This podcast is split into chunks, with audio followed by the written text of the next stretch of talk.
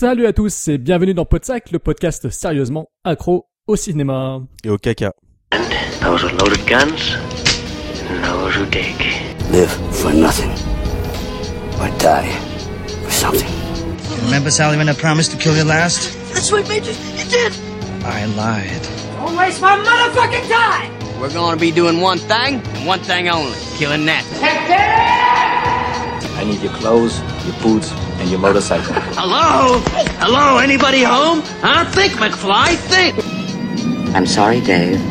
I'm afraid I can't do that. They're coming to get you, Barbara. What's blood for? If not for shedding?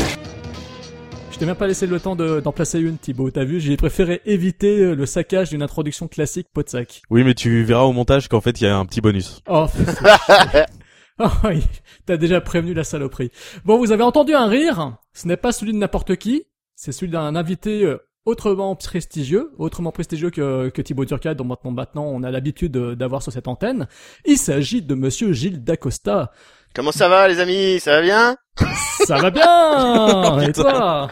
Bah ouais, bah désolé. Hein. Oui, oui, ça va très bien. Merci de votre invitation. Hein. Ça me fait très plaisir. Surtout pour parler de notre ami le, le brave gars, ça va être, ça va être cool. Et surtout qu'on avait depuis très longtemps une émission euh, de prévue euh, sur un autre sujet qu'on n'a jamais enregistré parce que ça a été difficile d'avoir euh, un agenda favorable, notamment pour euh, notre ami euh, Floydus qui est malheureusement souvent pris euh, par le travail et c'était plus compliqué pour lui donc euh, ça a été compliqué compliqué donc on a dû remettre ça à, pro- à une fois prochaine donc il te passe le bonsoir euh, Anthony te passe le bonsoir et il m'a dit euh, par contre euh, Hein, faut pas oublier, on a toujours prévu cette émission avec Gilles, euh, donc ça sera en 2017.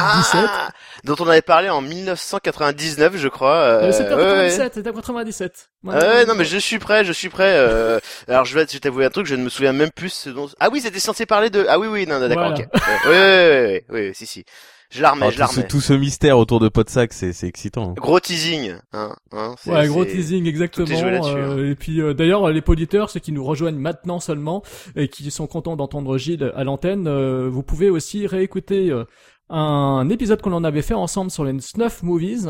Tout Et puis fait. bien entendu, Gilles, on peut t'écouter chez Split Screen. Oui, alors là c'est vrai encore, que ça? bon, euh, alors ça existe encore, oui. hein, euh, non, non, là c'est vrai qu'on a on a un rythme qui est vraiment bah, euh, le nôtre, hein, j'ai envie de te dire. Euh, mais là on a dû faire une pause parce qu'il y a eu quelques petits soucis euh, personnels qui sont arrivés à certains membres du certains membres de la team. Donc c'était un petit peu compliqué et euh, mais on va s'y remettre là, hein, bientôt, bientôt. euh. et j'ai, je peux vous annoncer aussi que j'ai un autre projet en cours qui a été tourné et qui va qui devrait sortir un de ces quatre, je pense. hein. J'espère le plus vite possible, sinon on sera plus d'actualité, on a l'air d'être con. Donc ça, ça vaut mieux que ça sorte le plus vite possible. Donc vous verrez ça, je ne vous raconte rien, je, je vous verrez. tu nous fais un gros je, teasing de je ouf. vous là. tiendrai. Ah ouais, attends, je suis comme ça moi. hein. Je suis, je suis pour un ça. cours, hein. c'est encore Parce un que cours. Chucky, j'en ai rien à battre. Hein. Non, je non, je, peux- euh, non, c'est pas un cours. Non, non, c'est une euh, un autre podcast. C'est Ah, un nouveau podcast. D'accord. Mais un, un cours est en est en cours justement aussi, mais euh, à demain avec euh, avec euh, un ami et on espère que ça va bien se passer d'ailleurs. D'accord. Donc euh, voilà, tout, tout plein de projets, voilà. Donc de on ne te demande pas trop de détails à ce sujet. On Bah c'est euh, si si vous pouvez, mais disons si c'est de la merde, vous ne le verrez jamais. Donc euh, c'est un podcast vous- audio ou euh, en vidéo? Non non, c'est un podcast vidéo euh, qui se concentrera sur le cinéma de genre en particulier. Ah, bah, c'est génial. Et euh, voilà, donc on a essayé de faire un truc euh, détendu et euh, sympa. Donc euh, et, et avec peu de préparation, de manière à pouvoir en faire plus de un par an, vous voyez?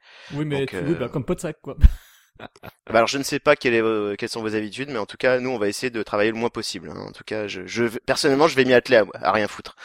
Donc voilà. Ouais, c'est c'est encore un projet financé par les Qataris, tout ça. Moi, ça me C'est exactement, ouais, ouais, c'est c'est pour Qatar TV, hein, de toute façon. Hein, c'est, euh, Bah, c'est bien, c'est une bonne nouvelle. ouais, ouais, ouais, bah, on verra. Hein. Attends, attends de voir, hein, c'est c'est toujours pareil. Hein. Donc voilà, les amis. Et vous bien ou quoi? Bien? Bah, Ça écoute va? bien, bien, calme. Thibaut va bien? Au calme, Au au calme. Au KLM, posé quoi.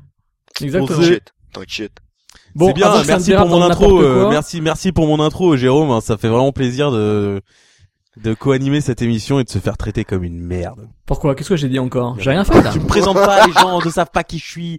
Les gens se demandent quelle est cette voix suave qui enchante leurs oreilles. Bah présente-le, Jérôme, enfin qui Mais, un peu mais de... il, il fait partie de Podsac. Je vais pas le présenter à chaque Je ne fais émission, pas je vois partie plus de l'intérêt. Podsac. Maintenant, les Cette gens, en- ils savent cette qui il est, ils savent entreprise qui- de francs-maçons, c'est c'est dégueulasse ce que vous faites au monde. Ça, Et 3 juin en VOD. Allez, hop.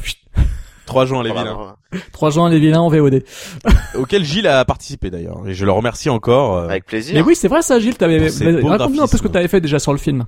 Ah bah écoute, euh, j'avais fait euh, tout un tas de petits de petites interfaces pour di- les différents sites du film, les euh, les, les les applications, tout ça, tout ça, et puis voilà quoi, euh, des petites bricoles pour Toutes tes petites fenêtres. Facebook, Messenger, euh, etc. hein, c'est ça. hein. Euh, oui, enfin ouais, des, petits défauts euh, adopte quelque chose, des. Facebook, des trucs comme ça, des petits des tout petits trucs, hein, c'est minuscule, hein, c'est juste pour euh, Oui, mais c'était comparé à l'ampleur du, du, du truc, si tu veux. Euh, voilà, c'est vrai que c'était, non, c'était cool, c'était cool. Et en plus, j'étais vraiment fier quand j'ai vu le film parce que je, je trouvais ça super cool et euh, j'étais très fier de que mon nom soit fasse partie du projet. Voilà, à cette échelle, à ma, à ma, ma modeste échelle. Voilà. J'ai dit tout le bien que j'en pensais à Thibaut d'ailleurs et à, et à tous ses collaborateurs. C'était très très cool, très très cool. Bah merci, merci. Et tout récemment, Ouais. tu as, euh, t'as euh, enregistré l'interview d'un metteur en scène qu'on connaît bien, qui s'appelle Vincent Lecroc. Ouais, mais on l'emmerde donc euh, on s'en fout. Parce que Vincent nous écoute. Donc euh, Vincent, on t'aime. On t'aime, euh, François Mecker, on t'aime, allez, on aime tout le monde maintenant. Donc je Une vous invite, chers auditeurs, à hein. aller faire un tour sur. Je vous invite à aller faire un tour sur le site Any Given Film pour euh, écouter la résurrection de Thibaut Turca au micro de Any Given Film, Filmmakers euh, avec l'interview donc de Vincent Lecroc. Nous sommes ici pour euh, ressusciter encore une fois un an après, euh, un an toute franchise, un ETF, Oui, encore un acronyme dire, à la euh, con. Faut quand même dire, ETF, au départ, ça devait être une fois tous les 3-4 mois et on devait faire beaucoup beaucoup de franchises. Oui. Et, euh, et finalement, dès la deuxième, on s'est pris un plantage au niveau du planning avec euh, Monsieur Arnaud Doucet, euh, Oui, avec oui. qui on compte faire un, un- un- on compte le toujours le faire, hein, notre podcast Freddy, mais malheureusement on n'a pas pu le faire.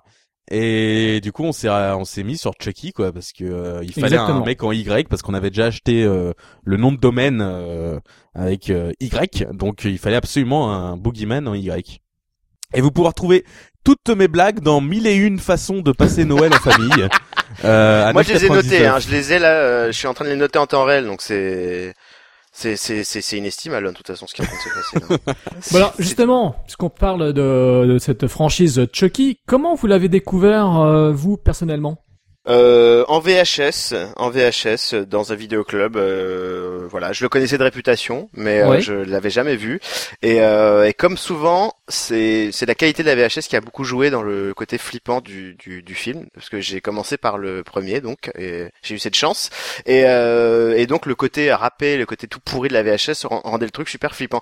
Après, euh, effectivement, quand je l'ai revu plus tard, ça ça s'est un peu adouci, hein, le trait s'est adouci. Et donc voilà, j'ai j'ai j'ai beaucoup aimé, j'ai beaucoup aimé. Je me suis fait les trois premiers. Euh, après, j'ai vu le quatrième qui m'avait plu à l'époque, et, euh, et j'avais, j'avoue que je n'avais jamais vu. Euh, le, le 5 et le 6. Hein. Je n'avais pas vu les deux derniers. Donc je les regardais, je les ai regardés pour Podsac. Et euh, bah je vous en voudrais toute ma vie, bande de bâtards. Hein, parce que... Je suis désolé, je suis désolé. non, non, non, non, non, ça va, ça va. On en parlera tout à l'heure. On en parlera tout à l'heure. Voilà comment j'ai découvert euh, Chucky. T'avais quel âge genre quand t'as vu le premier en VHS Hum, je devais avoir euh, 11, 11 ou 12 ans, je pense, un truc comme ça, ouais. D'accord, donc ça veut dire que ce, euh, le prochain week-end pour les fêtes de Noël, je peux le faire voir à mon neveu qui a bientôt 11 ans alors. Je pense. Hein, si Parce tu qu'il m'en a parlé, moi, il m'en a parlé au téléphone, il m'a dit "Ah Chucky, ramène Chucky." Oui, bien sûr, Jérôme, ton neveu, Vas-y, fonce. Ton Fon- neveu, fonce. hein, Ton neveu. entre guillemets. Ouais, bien sûr, Jérôme. Oui, bon. Bah oui. Oui. Oui, oui, Donc, mon euh, neveu à qui j'ai fait découvrir il y a peut-être 3-4 ans Killer Clowns from Outer Space et ma sœur m'en veut encore puisque depuis il a peur des clowns. Non, mais le, le 1 est flippant hein, pour un enfant, je pense. Moi, je sais que j'ai pas beaucoup dormi pendant longtemps. D'ailleurs, je ne dormais pas beaucoup à l'époque, comme maintenant. Et euh, donc, euh, non, je pense que ça doit vraiment, le- ça peut faire flipper. Après, ça peut le faire rire aussi parce que c'est tellement, c'est quand même assez daté, euh, même si c'est extrêmement bien fait. Il y a plein de choses très datées, hein, donc. euh, Mais c'est c'est très bien. Non, non, il y a, il y a pire, hein, de toute façon. Hein. bah il voulait voir les Freddy alors je me suis dit que là peut-être c'était un poil trop violent pour lui. Peut-être un peu, ouais. Peut-être un peu, mais on sait jamais. hein. Et toi Thibaut alors comment tu l'as découvert euh, Chucky? Eh bien moi, euh, je suis tombé dedans quand euh, quand j'avais, euh, bah, quand le en fait quand le 4 est sorti. euh, en VHS notamment et, euh, et j'étais obsédé par Freddy euh, à l'époque et ensuite Chucky est tombé dans ma vie et j'étais obsédé par Chucky et euh, j'ai même j'avais commandé pour Noël petite anecdote euh, euh, la poupée euh, entre guillemets taille réelle euh, Ah de là. Chucky euh, que j'ai posté d'ailleurs en photo euh, j'espère que tu reprendras la photo Jérôme pour que les gens voient un peu à l'époque euh, donc il y avait Tiffany et il y avait Chucky qui était sorti en en poupée taille réelle entre guillemets parce que en fait on se rend compte que dans les films la poupée est super grande.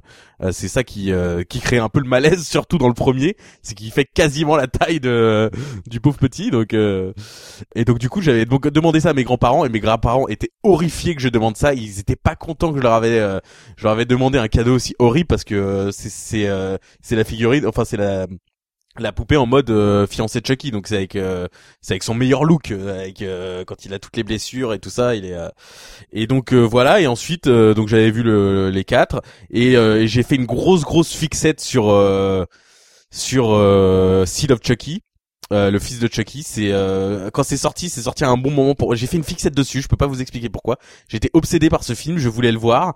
Euh, je l'avais regardé en DivX, en version canadienne, en les, en cam rip comme on dit aujourd'hui. à l'époque, avant de le voir à l'Aco Boulevard en VF, j'étais allé le voir en VF alors que je détestais les VF juste pour le voir au cinéma.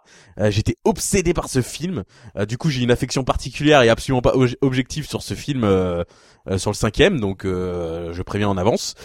Et euh, tu fais bien. Hein.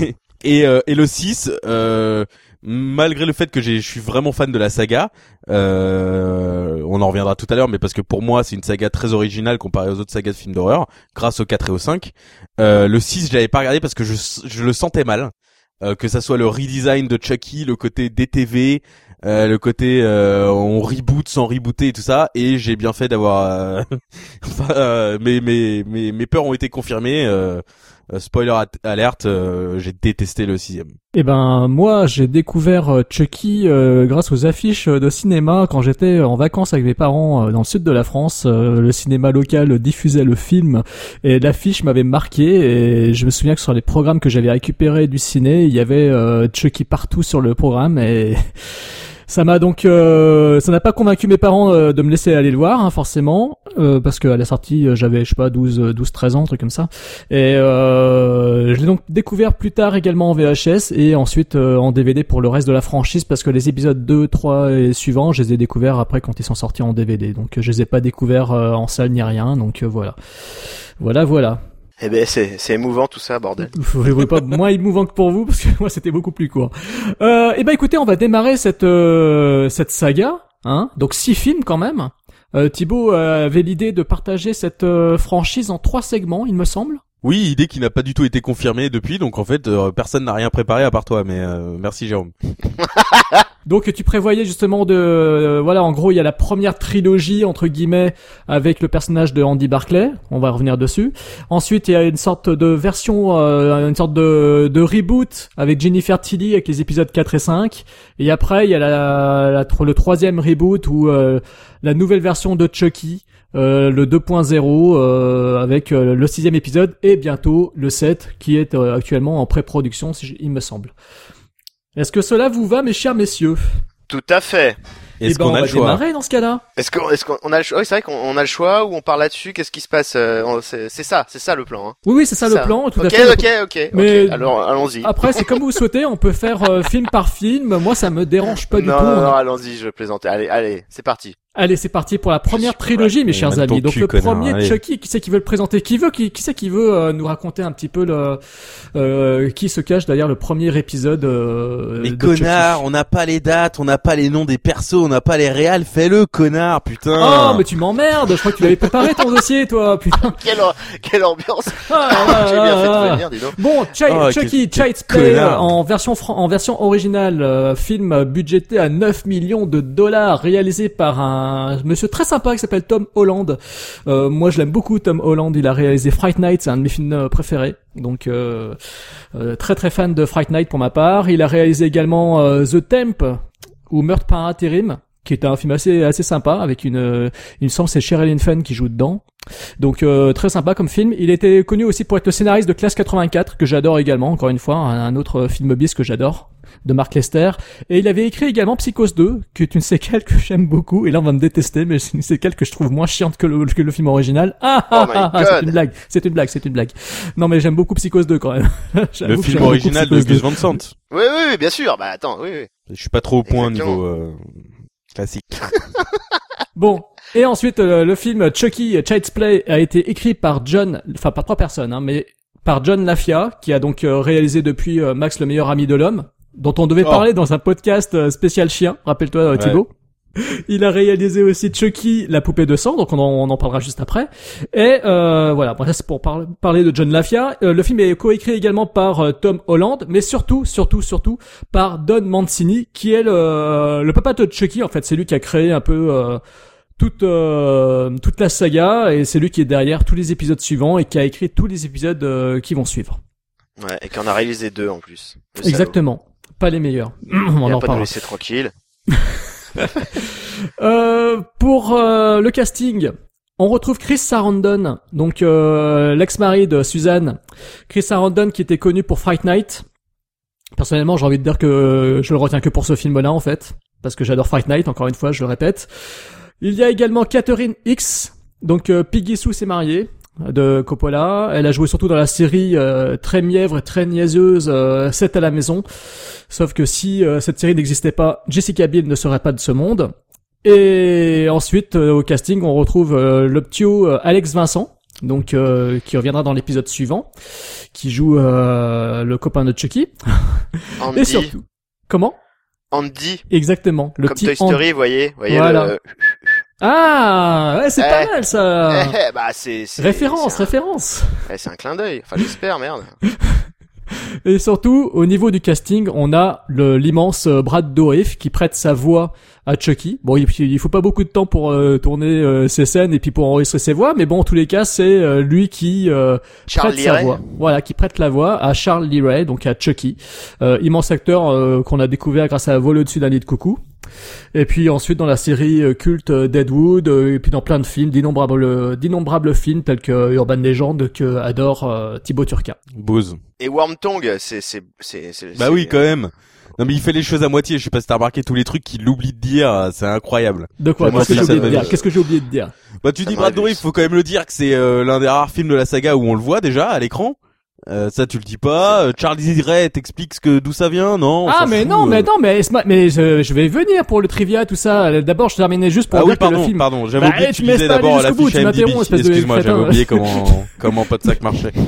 Donc le film est sorti le fallait 9 lire novembre IMDb. 88 aux USA et il est sorti le 5 avril 89 intéressant, en France. ça, si vous- je parlais du budget de 9 millions de dollars, il a rapporté en Voilà. recettes plus de 40 millions. Donc euh, c'était un bel investissement pour la euh. MGM parce qu'il était dans le giron de la MGM au départ et qui ensuite euh, a lâché le morceau au profit de Universal. euh, voilà. Alors effectivement, euh, Thibaut m'arrache les oreilles en me disant ouais espèce de connard, euh, Charles Liray, tu dis pas d'où ça vient. Oui bah oui forcément c'est la contraction de trois noms euh, de célèbres euh, meurtres euh, meurtriers. Euh, Charles Manson, euh, Lee Harvey Oswald donc euh, le présumé assassin de John Kennedy et surtout euh, James Ray euh, l'assassin de Martin Luther King. Donc voilà c'est assez bien trouvé hein, finalement donc voilà c'est la contraction de tout cela effectivement. Il faut savoir que effectivement la MGM a lâché le film mais après bon bah pour cause c'est vrai que quand le film est sorti, il y a eu bon après ça s'est renouvelé, ça s'est répété, mais il y a eu des avec la saga, il y a eu quand même des, des, des meurtres qui ont été perpétrés par des jeunes sur des personnes de Enfin bref, en tout cas, euh, voilà, les jeunes se référaient euh, à Chucky et notamment à la fameuse réplique euh, I am Chucky wanna play. Et donc euh, voilà, il y a eu quelques deux meurtres qui ont défrayé la chronique dans laquelle les victimes entendaient leur leur tortionnaire leur balancer cette réplique et donc forcément ça a plutôt nuit euh, nuit au film, nuit à sa réputation et surtout au réalisateur euh, Tom Holland, donc euh, qui s'est toujours défendu contre ça. Et voilà, donc euh, toujours est-il que le film a quitté la MGM pour se retrouver récupéré par la Universal avec plutôt du succès également. Donc euh, voilà. Euh, Qu'est-ce qu'on peut rajouter d'autre Euh, Je sais Putain, pas. je moi. viens de voir que Brad Dourif là, il jouait dans euh, Reanimator Evolution quoi, qui va sortir le 2 février 2007. Ah non, mais de toute façon, il a joué dans je ne sais combien de séries B, euh, Mr. Dorif. Donc, euh, oui, tu vois, je savais bien pas que... Mais d'ailleurs, euh, euh, oui. ça a failli être euh, John Lithgow qui a... hum, C'était, c'était. Charles Liray, ouais. Ouais, ça a failli être lui qui Ouais. allait faire le, le rôle et qui allait jouer, euh, qui allait faire sa voix également. La voix de Chucky. Il y a un monstre dans l'avion. Alors, il faut savoir, il faut savoir que Ah, oui, alors les ça j'adore ce, la quatrième dimension. Moi, je suis un fan, hein, donc euh, excusez-moi. Euh, il faut savoir que le film au départ ça s'appelait euh, Batteries Not Included. Euh, sauf que le titre a vite été abandonné parce que Spielberg faisait déjà son petit film de Noël avec des petits martiens, enfin des petits des petits aliens robots euh, qui portaient ce même titre. Et donc ils ont changé le, le titre pour Blood Buddy et ensuite c'est devenu Child's Play. Non, non, non, parce que Blood Buddy, c'était, euh, je, alors je crois hein, que c'était parce que à la base le hum, Chucky devait être fait, euh, ça, ça devait être une poupée complètement crédible avec de la peau, du sang, tout ça, et c'est en mélangeant son sang avec celui de Andy qui devait, qui devait prendre vie en fait, en gros. Tout Il y à avait fait. un concept comme ça, un peu. euh, Ouais, Don Mancini effectivement avait prévu ça. Ouais. Ce qui était pas une mauvaise idée non plus, mais il y avait, il y a plein de super idées dans, dans Chucky. C'est ça qui est génial, c'est que il y a- il y a- le concept est vraiment génial, quoi. Le, le... après c'est l'exécution hein, qui pose problème parfois. C'est On en reparlera. Alors, il faut mais savoir que le film euh, Dès qu'il nous casse les couilles avec ses beaucoup, séries Z beaucoup- de cannibales et de ses giallo à la con, Mais on il va nous casser les couilles pour con, Chucky, a quoi. Les Giallo à la con euh, sont magnifiques, donc euh, les Giallo t'emmerdent. Euh, il faut savoir que le film au départ durait bien facile plus de deux heures. Alors certains parlent même de presque deux heures et demie ou voire même trois heures. Euh, le film contenait beaucoup beaucoup beaucoup de scènes supplémentaires qui ont été coupées et qui sont hélas perdues. Donc il y a beaucoup de séquences qui sont qui auraient pu être plutôt sympas. Si vous allez sur les trivia du IMDb, euh, il classe, il cite euh, toutes les scènes qui ont été euh, virées, euh, notamment une introduction euh, qui a été totalement euh, transformée. Le personnage euh, du prêtre vaudou aussi, son intervention était un peu différente. Enfin, il y avait beaucoup de choses qui ont été euh, changées.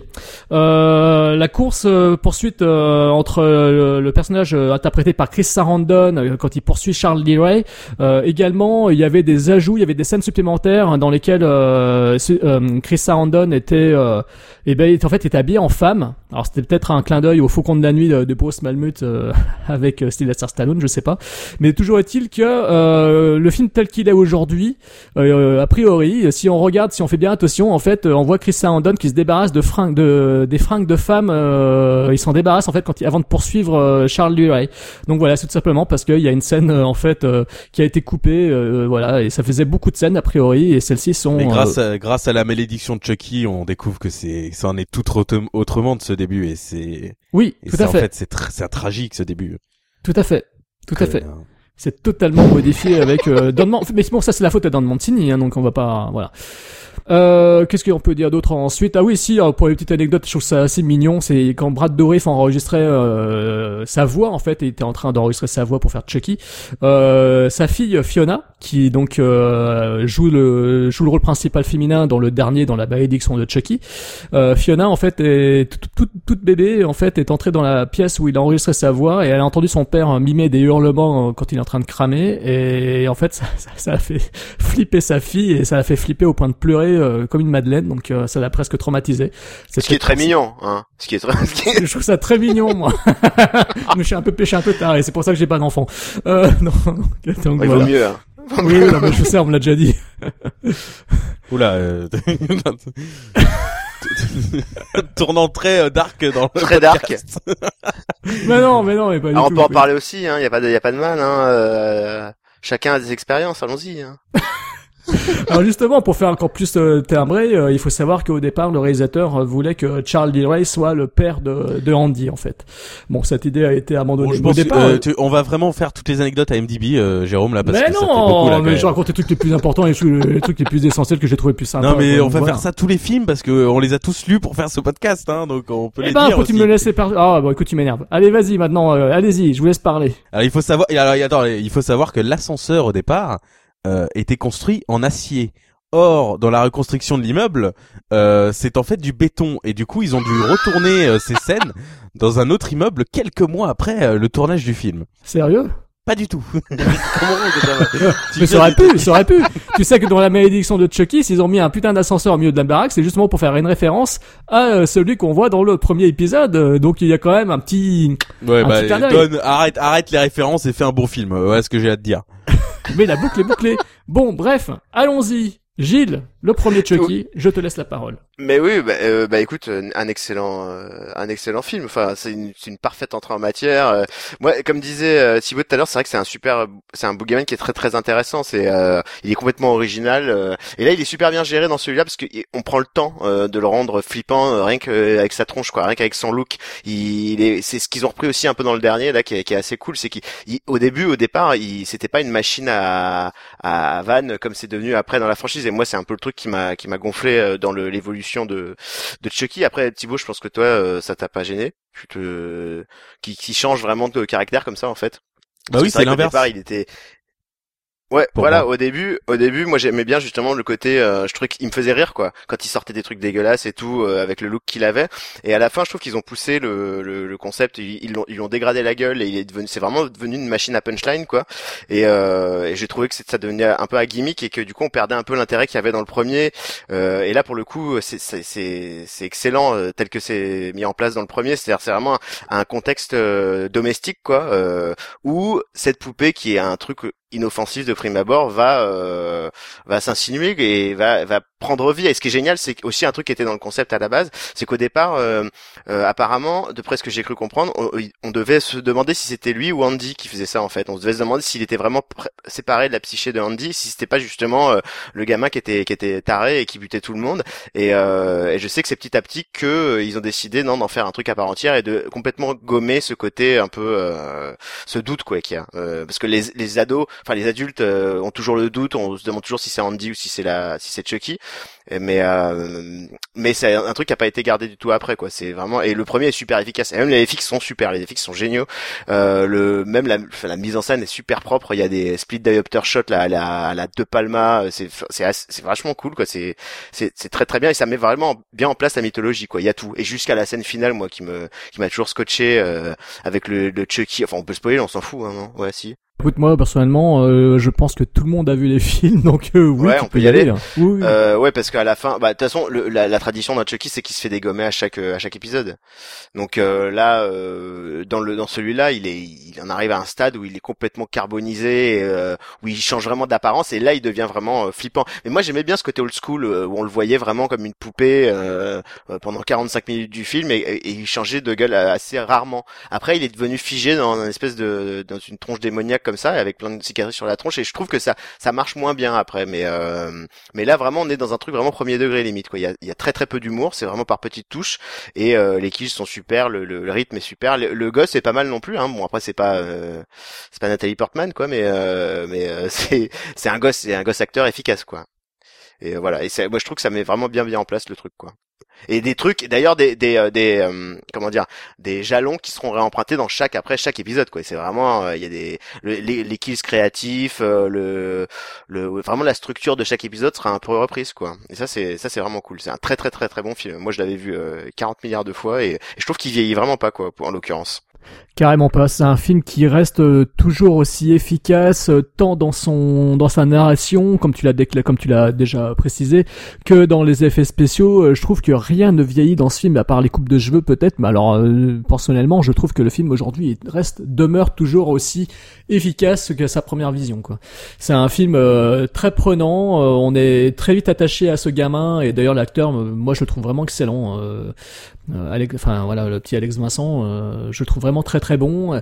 Et puis euh, sa relation avec la poupée est très crédible, quoi. C'est vraiment euh, la relation d'un enfant et de sa poupée, quoi. Il y a rien de plus euh, inoffensif que cela. Et euh, Mancini et, et compagnie ont réussi à, à pervertir la chose avec cette poupée qui finalement est une une, une monstruosité, parce que Brad Dourif lui fait proférer des choses particulièrement horribles, des termes, des vulgarités, etc. C'est c'est un film un peu frontal et Chucky devient vraiment euh, enfin en fait le côté angélique qu'a le personnage qu'a la poupée dans le dans ce premier film euh, est totalement euh, détruite par euh, l'aspect maléfique du personnage du tueur en série Charles Diray et je trouve c'est très très bien rendu dans le film. Et ensuite, euh, oui, le, le, le film euh, est très malin, très malicieux, euh, en, mettre, en montrant euh, ce gamin qui porte euh, quasiment la même tenue que sa propre poupée. c'est certes un, un, procé- un procédé euh, publicitaire, hein, il porte les fringues de, de la poupée Bravga et tout, mais c'est c'est assez malin, c'est assez astucieux parce que au début du film, franchement, euh, euh, on peut se demander euh, pendant le pre- premier quart d'heure, on peut se demander si c'est pas le, le gamin qui est lui-même euh, un psychopathe, qui n'est pas un futur un futur tueur en série. C'est vrai que le on pourrait se poser la question, on pourrait se demander est-ce que la scène d'intro avait vraiment un lien avec le reste et tout. Donc ça, ça joue, ça, ça joue un peu, ça détrompe un peu, ça détourne un peu l'attention du spectateur pour ensuite nous balancer en pleine gueule euh, la réalité avec cette poupée qui est vraiment animée des pires intentions et qui est au niveau de l'animation est juste exceptionnelle. Ça sera encore mieux dans les deux épisodes suivants, faut le dire, mais alors dans celui-ci c'est déjà de la tuerie parce que euh, j'ai vu que les budgets des épisodes 2 et 3 étaient quasiment passés du simple au double. Euh, on voit qu'ils ont vraiment cru à leur euh, à leur à leur bonhomme, à leur brave gars quoi parce que mais rien que dans celui-ci, c'est assez euh, c'est assez incroyable, la performance technique est absolument malade quoi. Et euh, par contre, alors par contre euh, le final, moi je l'ai pour l'avoir revu donc récemment, euh, c'est pas mon mon final préféré. Personnellement, mon- de tous les Chucky, c'est le, c'est le deuxième. Moi, je le trouve absolument hallucinant. Le final du 2, je le trouve le, Ah ouais, ouais, ouais. je il trouve est hallucinant. Voilà. Et celui de Chucky 1, il est, il est plus euh, réussi dans le style euh, effrayant, dans le style euh, frayeur domestique. Comme tu parlais de ça, justement, euh, c'est un, voilà, c'est, on sort du schéma domestique et on amène la terreur dedans. Et donc, euh, c'est assez bien fichu parce qu'on reste dans l'appartement, etc. Et donc, euh, ça, ça, ça, ça dépoile bien, le, ça fout bien le- les, les frissons. Ça, c'est c'est assez réussi, quoi. Puis il y, y a un côté un peu Terminator aussi, je trouve, dans, le- dans la fin de, du 1. J'adore ce côté-là où euh, vraiment euh, il continue à avancer, il s'en prend plein la gueule, mais il continue avec la tronche décharnée et tout ça. C'est vraiment, euh, ça fonctionne, ça fonctionne grave. Parce qu'après dans les autres épisodes, il se fait vraiment dégommer la tronche, quoi. Enfin, en général, c'est, c'est, c'est, c'est rigolo, hein. Mais dans chaque épisode, voilà, il explose, il implose, on le décapite, on le démembre et tout ça. Mais dans le premier, on sent que il en a sous la, sous la semelle. Et ça, c'est vraiment, c'est vraiment une super idée de l'avoir fait euh, jusqu'au bout, jusqu'au bout, jusqu'au bout comme ça, quoi. C'est euh, non, c'est excellent, c'est vraiment excellent ce qu'ils ont fait. Et puis, et puis effectivement, pour revenir à ça, le fait que le gamin, euh, il y a, il y a ce truc-là qu'ils ont repris aussi dans le 6, que le que le, la poupée euh, Oui. parle dans l'oreille du môme. Et ça, Oui. c'est, je trouve, que c'est un truc super euh, creepy et c'est c'est un petit détail, mais c'était extrêmement bien fait dans le dans le 1 quand il partait en, en balade avec lui pour aller dégommer euh, Oui. le- le- l'ancien collaborateur de Charles Liray, euh, Caputo, je crois, un truc. Ouais, je crois que c'est un truc comme ça. Ouais, ouais. ouais. Euh, ça c'est extrêmement bien foutu. Et ça ils l'ont repris un petit peu. On sent d'ailleurs que ouais dans le dernier, on, on, on en reparlera tout à l'heure. Hein, ça tiens, c'est le truc que je dis tout le temps. Ça faut, faut que j'arrête. Euh, et on sent quoi, il y a plein plein de petites idées comme ça qui, qui sont un peu aussi le cœur du, du de la franchise quoi. C'est Bah, c'est vraiment génial. Je, je sais côté, que euh, c'est ton côté TF1, Gilles. euh, Toujours C'est mon côté teasing. TF1, c'est ça. Ouais, Don c'est ça. Mancini, en fait, euh, effectivement, a voulu revenir à l'esprit euh, des premiers épisodes parce qu'a priori, il a voulu euh, satisfaire les critiques qui n'avaient pas aimé le, le- le- la tournure qu'avait pris la franchise à partir de l'épisode 4, c'est-à-dire un côté plus euh, comique, euh, horreur comique, euh, et voilà, il a voulu revenir un peu à l'esprit du des trois premiers épisodes. Qui n'était peut-être pas forcément la meilleure idée qu'il ait eue, mais bon, voilà. Mais ouais, c'est clair que c'est plutôt bien fait et Justement, c'est ce que je préfère dans le premier, c'est comme toi, c'est ce côté euh, je suis un enfant, j'ai ma poupée, ça a l'air tout mignon, tout innocent et personne ne me croit. Le jeu qu'il a avec les vis-à-vis des adultes euh, est très crédible. La relation du gamin avec sa mère est géniale. Je trouve que c'est vraiment, enfin en fait, dans ce film, le premier, franchement, tout fait crédible. La relation de l'enfant par rapport à sa mère est très crédible. C'est une belle relation. Euh, on retrouve plus trop euh, ça dans les épisodes suivants et encore bien moins dans l'épisode 6 qui est une qui est complètement aberrant au niveau du traitement de, de du personnage de la petite fillette par rapport à ses parents, etc. Mais dans celui-ci, c'est vraiment parfait. Euh, et même dans l'épisode 2, encore une fois, ça sera également bien foutu, quoi. On en reviendra après. Et toi, Thibaut? Oui, oui. Euh, alors attendez, parce que euh, essayer de dire quelque chose d'intéressant après vous deux, ça, ça va être compliqué, parce que vous êtes euh, vous êtes des orateurs parfaits, euh, mes amis. Ouais, je Et, crois. euh, ouais. Euh, non, non, bah euh, oui, il y a l'aspect extrêmement malsain la quand euh, Andy Barclay fait sa visite de la ville, c'est euh, c'est génial et surtout comme j'ai dit euh, dans l'intro, euh, la poupée est, très grande dans nos souvenirs, elle est un peu petite, euh, etc. Puisque à, force de se faire défoncer, notamment, euh, voilà, dans le dans le 5 et le 6, euh, enfin surtout dans le 5 et le 4 plutôt, elle est plus petite euh, puisqu'elle s'est fait euh, recoudre par Tiffany. Et là, il y a, elle est super grande. Du coup, le, enfin, elle est vraiment inquiétante dès le début du film parce qu'on se dit c'est pas possible que, enfin, c'est, elle a une taille humaine. Et du coup, ça rend les les transitions entre euh, l'usage d'une petite personne, euh, notamment quand euh, elle court, ce plan génial où il y a Chucky qui court derrière la babysitteuse, ou alors le plan où elle dégomme. Euh, dans la cheminée, elle dégomme la grille. Euh, ça marche super bien, contrairement à d'autres films comme euh, Un homme à la hauteur, par exemple, où euh, les transitions entre une petite personne et, euh, et le véritable effet euh, est vraiment ultra crédible. Euh, Il y a le plan légendaire du couloir où on voit son ombre, euh, qui Ouais. est donc fait par une petite personne, et c'est euh, sublime. Et euh, comme euh, comme Gilles, moi je suis fan absolu de sa tête carbonisée. C'est, euh, elle est elle est absolument magnifique. euh, cette animatronique est, est géniale et c'est vrai que j'avais j'avais très peur pour euh, pour tout vous dire de, de le revoir en Blu-ray euh, parce que moi j'ai le coffret euh, qui regroupe le 1 au 6 qui est le coffret qu'il faut avoir si vous êtes fan de la saga parce qu'il y a des sous-titres français sur quasiment tous les films et c'est en zone hall. Il est dispo aux États-Unis. Et j'avais peur, j'avais peur que ça prenne un coup de vieux parce que euh, je veux pas lancer le débat ici, mais euh, Tom Holland, notamment sur Fright Night, pour moi enferme son film dans les dans les 80s et c'est impossible de regarder euh, autre chose que le côté ringard de Fright Night. Euh, si on veut s'amuser, on est obligé de le prendre, euh, de le prendre, voilà, comme un film un peu ringard, alors que Je t'emmerde. euh, non, mais je sais que c'est pas l'avis de tout le monde, mais je trouve que j'ai- j'aime beaucoup euh, Fright Night, mais je trouve que c'est très difficile de passer outre euh, le côté 80s, alors que Child's Play, à part euh, voilà Chris Sarandon qui est définitivement l'acteur le plus 80s de tous les temps, euh, c'est euh, c'est le film a super bien vieilli, Euh, l'efficacité de la mise en scène, les grosses grosses plages de, de suspense, euh, notamment bah, le reveal des piles avec la mère qui, mais ça c'est c'est légendaire cette scène où elle elle fait pas elle se fait même pas confiance à elle-même elle jette la poupée elle reprend la poupée elle l'ouvre il y a pas les piles. Et ça c'est et ensuite Chucky se déverse toute sa haine et l'insulte de grosse salope c'est euh, c'est absolument génial parce que voilà Chucky reste quand même euh, on voit euh, Gilles euh, critiquait un peu ça qu'on voyait pas trop le 4 et le 5 euh, on voyait pas trop le personnage de Chucky etc moi je trouve que il est quand même là dès le premier faut si je me place dans l'évolution de Chucky, ça c'est la première fois que c'est une poupée, il en a ras le bol de son corps et du coup il est super vénère et donc du coup il balance il balance deux trois insultes insultes mais il veut surtout tuer les personnes qui se mettent sur son chemin. Euh, et je que je suis plutôt- d'accord. dans la saga c'est plutôt bien évolué euh, parce que dans le 3 il fait aussi un gros gros saut dans le dans le côté euh, boogeyman euh, qui balance des punchlines à la Freddy et dans le 4 et le 6 euh, dans le 4 et le 5 c'est une affaire totalement différente parce que euh, il assume un peu plus le côté petite poupée insupportable mais dans le 1 euh, c'est cl- c'est clair que les bases quand même du personnage sont déjà là et que c'est pas aberrant qu'ils se mettent à balancer des vannes et des insultes dans les autres euh, épisodes de la saga parce qu'il en, il en balance quand même euh, pas mal notamment euh, bah, la scène de l'ascenseur assez culte euh, où euh, il y a une vieille dame qui dit euh, quelle quelle poupée horrible et l'ascenseur remonte et euh, off screen on l'entend dire euh, vieille pute quoi c'est quand Ouais, même ouais. euh, Non, non, mais ça, ça, ça, je trouve que c'est, c'est excellent. Hein. Mais euh, moi, ce qui me, ce qui me fait chier, c'est que dans les premiers épisodes, euh, il, il parle pas, il parle beaucoup moins. Et donc, quand il parle, ça a vachement plus de patates. En fait, c'est, ça a beaucoup plus d'impact que le contraste entre sa gueule toute lisse de poupon et tout d'un coup qui commence à changer de tronche et, et débiter les saloperies. Là, du coup, ça, moi, pour, en tout cas, pour moi, ça fonctionne. Ça, ça, le contraste marche vachement. Mais après, quand il a la gueule toute déchirée tout le temps et qu'il passe son temps à parler tout le temps, je veux dire, dans le, dans, dans euh, Bride of Chucky, il n'arrête pas quoi. Lui et, Ah oui, euh, oui. et- tu vois. Et du coup, on est dans quand même dans, dans un autre délire là pour moi. Oui, c'est un autre après, délire, Oui, mais, ça euh, reste le même personnage. Hein, c'est pas. J'argumenterais que les trois premiers sont peut-être euh, des films d'horreur. Euh, le 4 et le 5 n'en sont plus. Euh, c'est plus des comédies horrifiques et le 6 revient au film d'horreur. Parce que dans ça, le c'est- 6 c'est par exemple, et c'est pour ça que je déteste le 6 euh, euh, si je peux le dire maintenant, c'est qu'il ne parle quasiment pas et qu'il faut attendre 1h15 de film avant qu'il parle enfin à, à Fiona et c'est genre putain mais euh, je suis désolé euh, Chucky moi je l'aime pour ça. Euh, si je veux voir un mec qui parle pas, je vais voir Fred, je vais voir Jason et euh, qui tue des des des des des, des abrutis.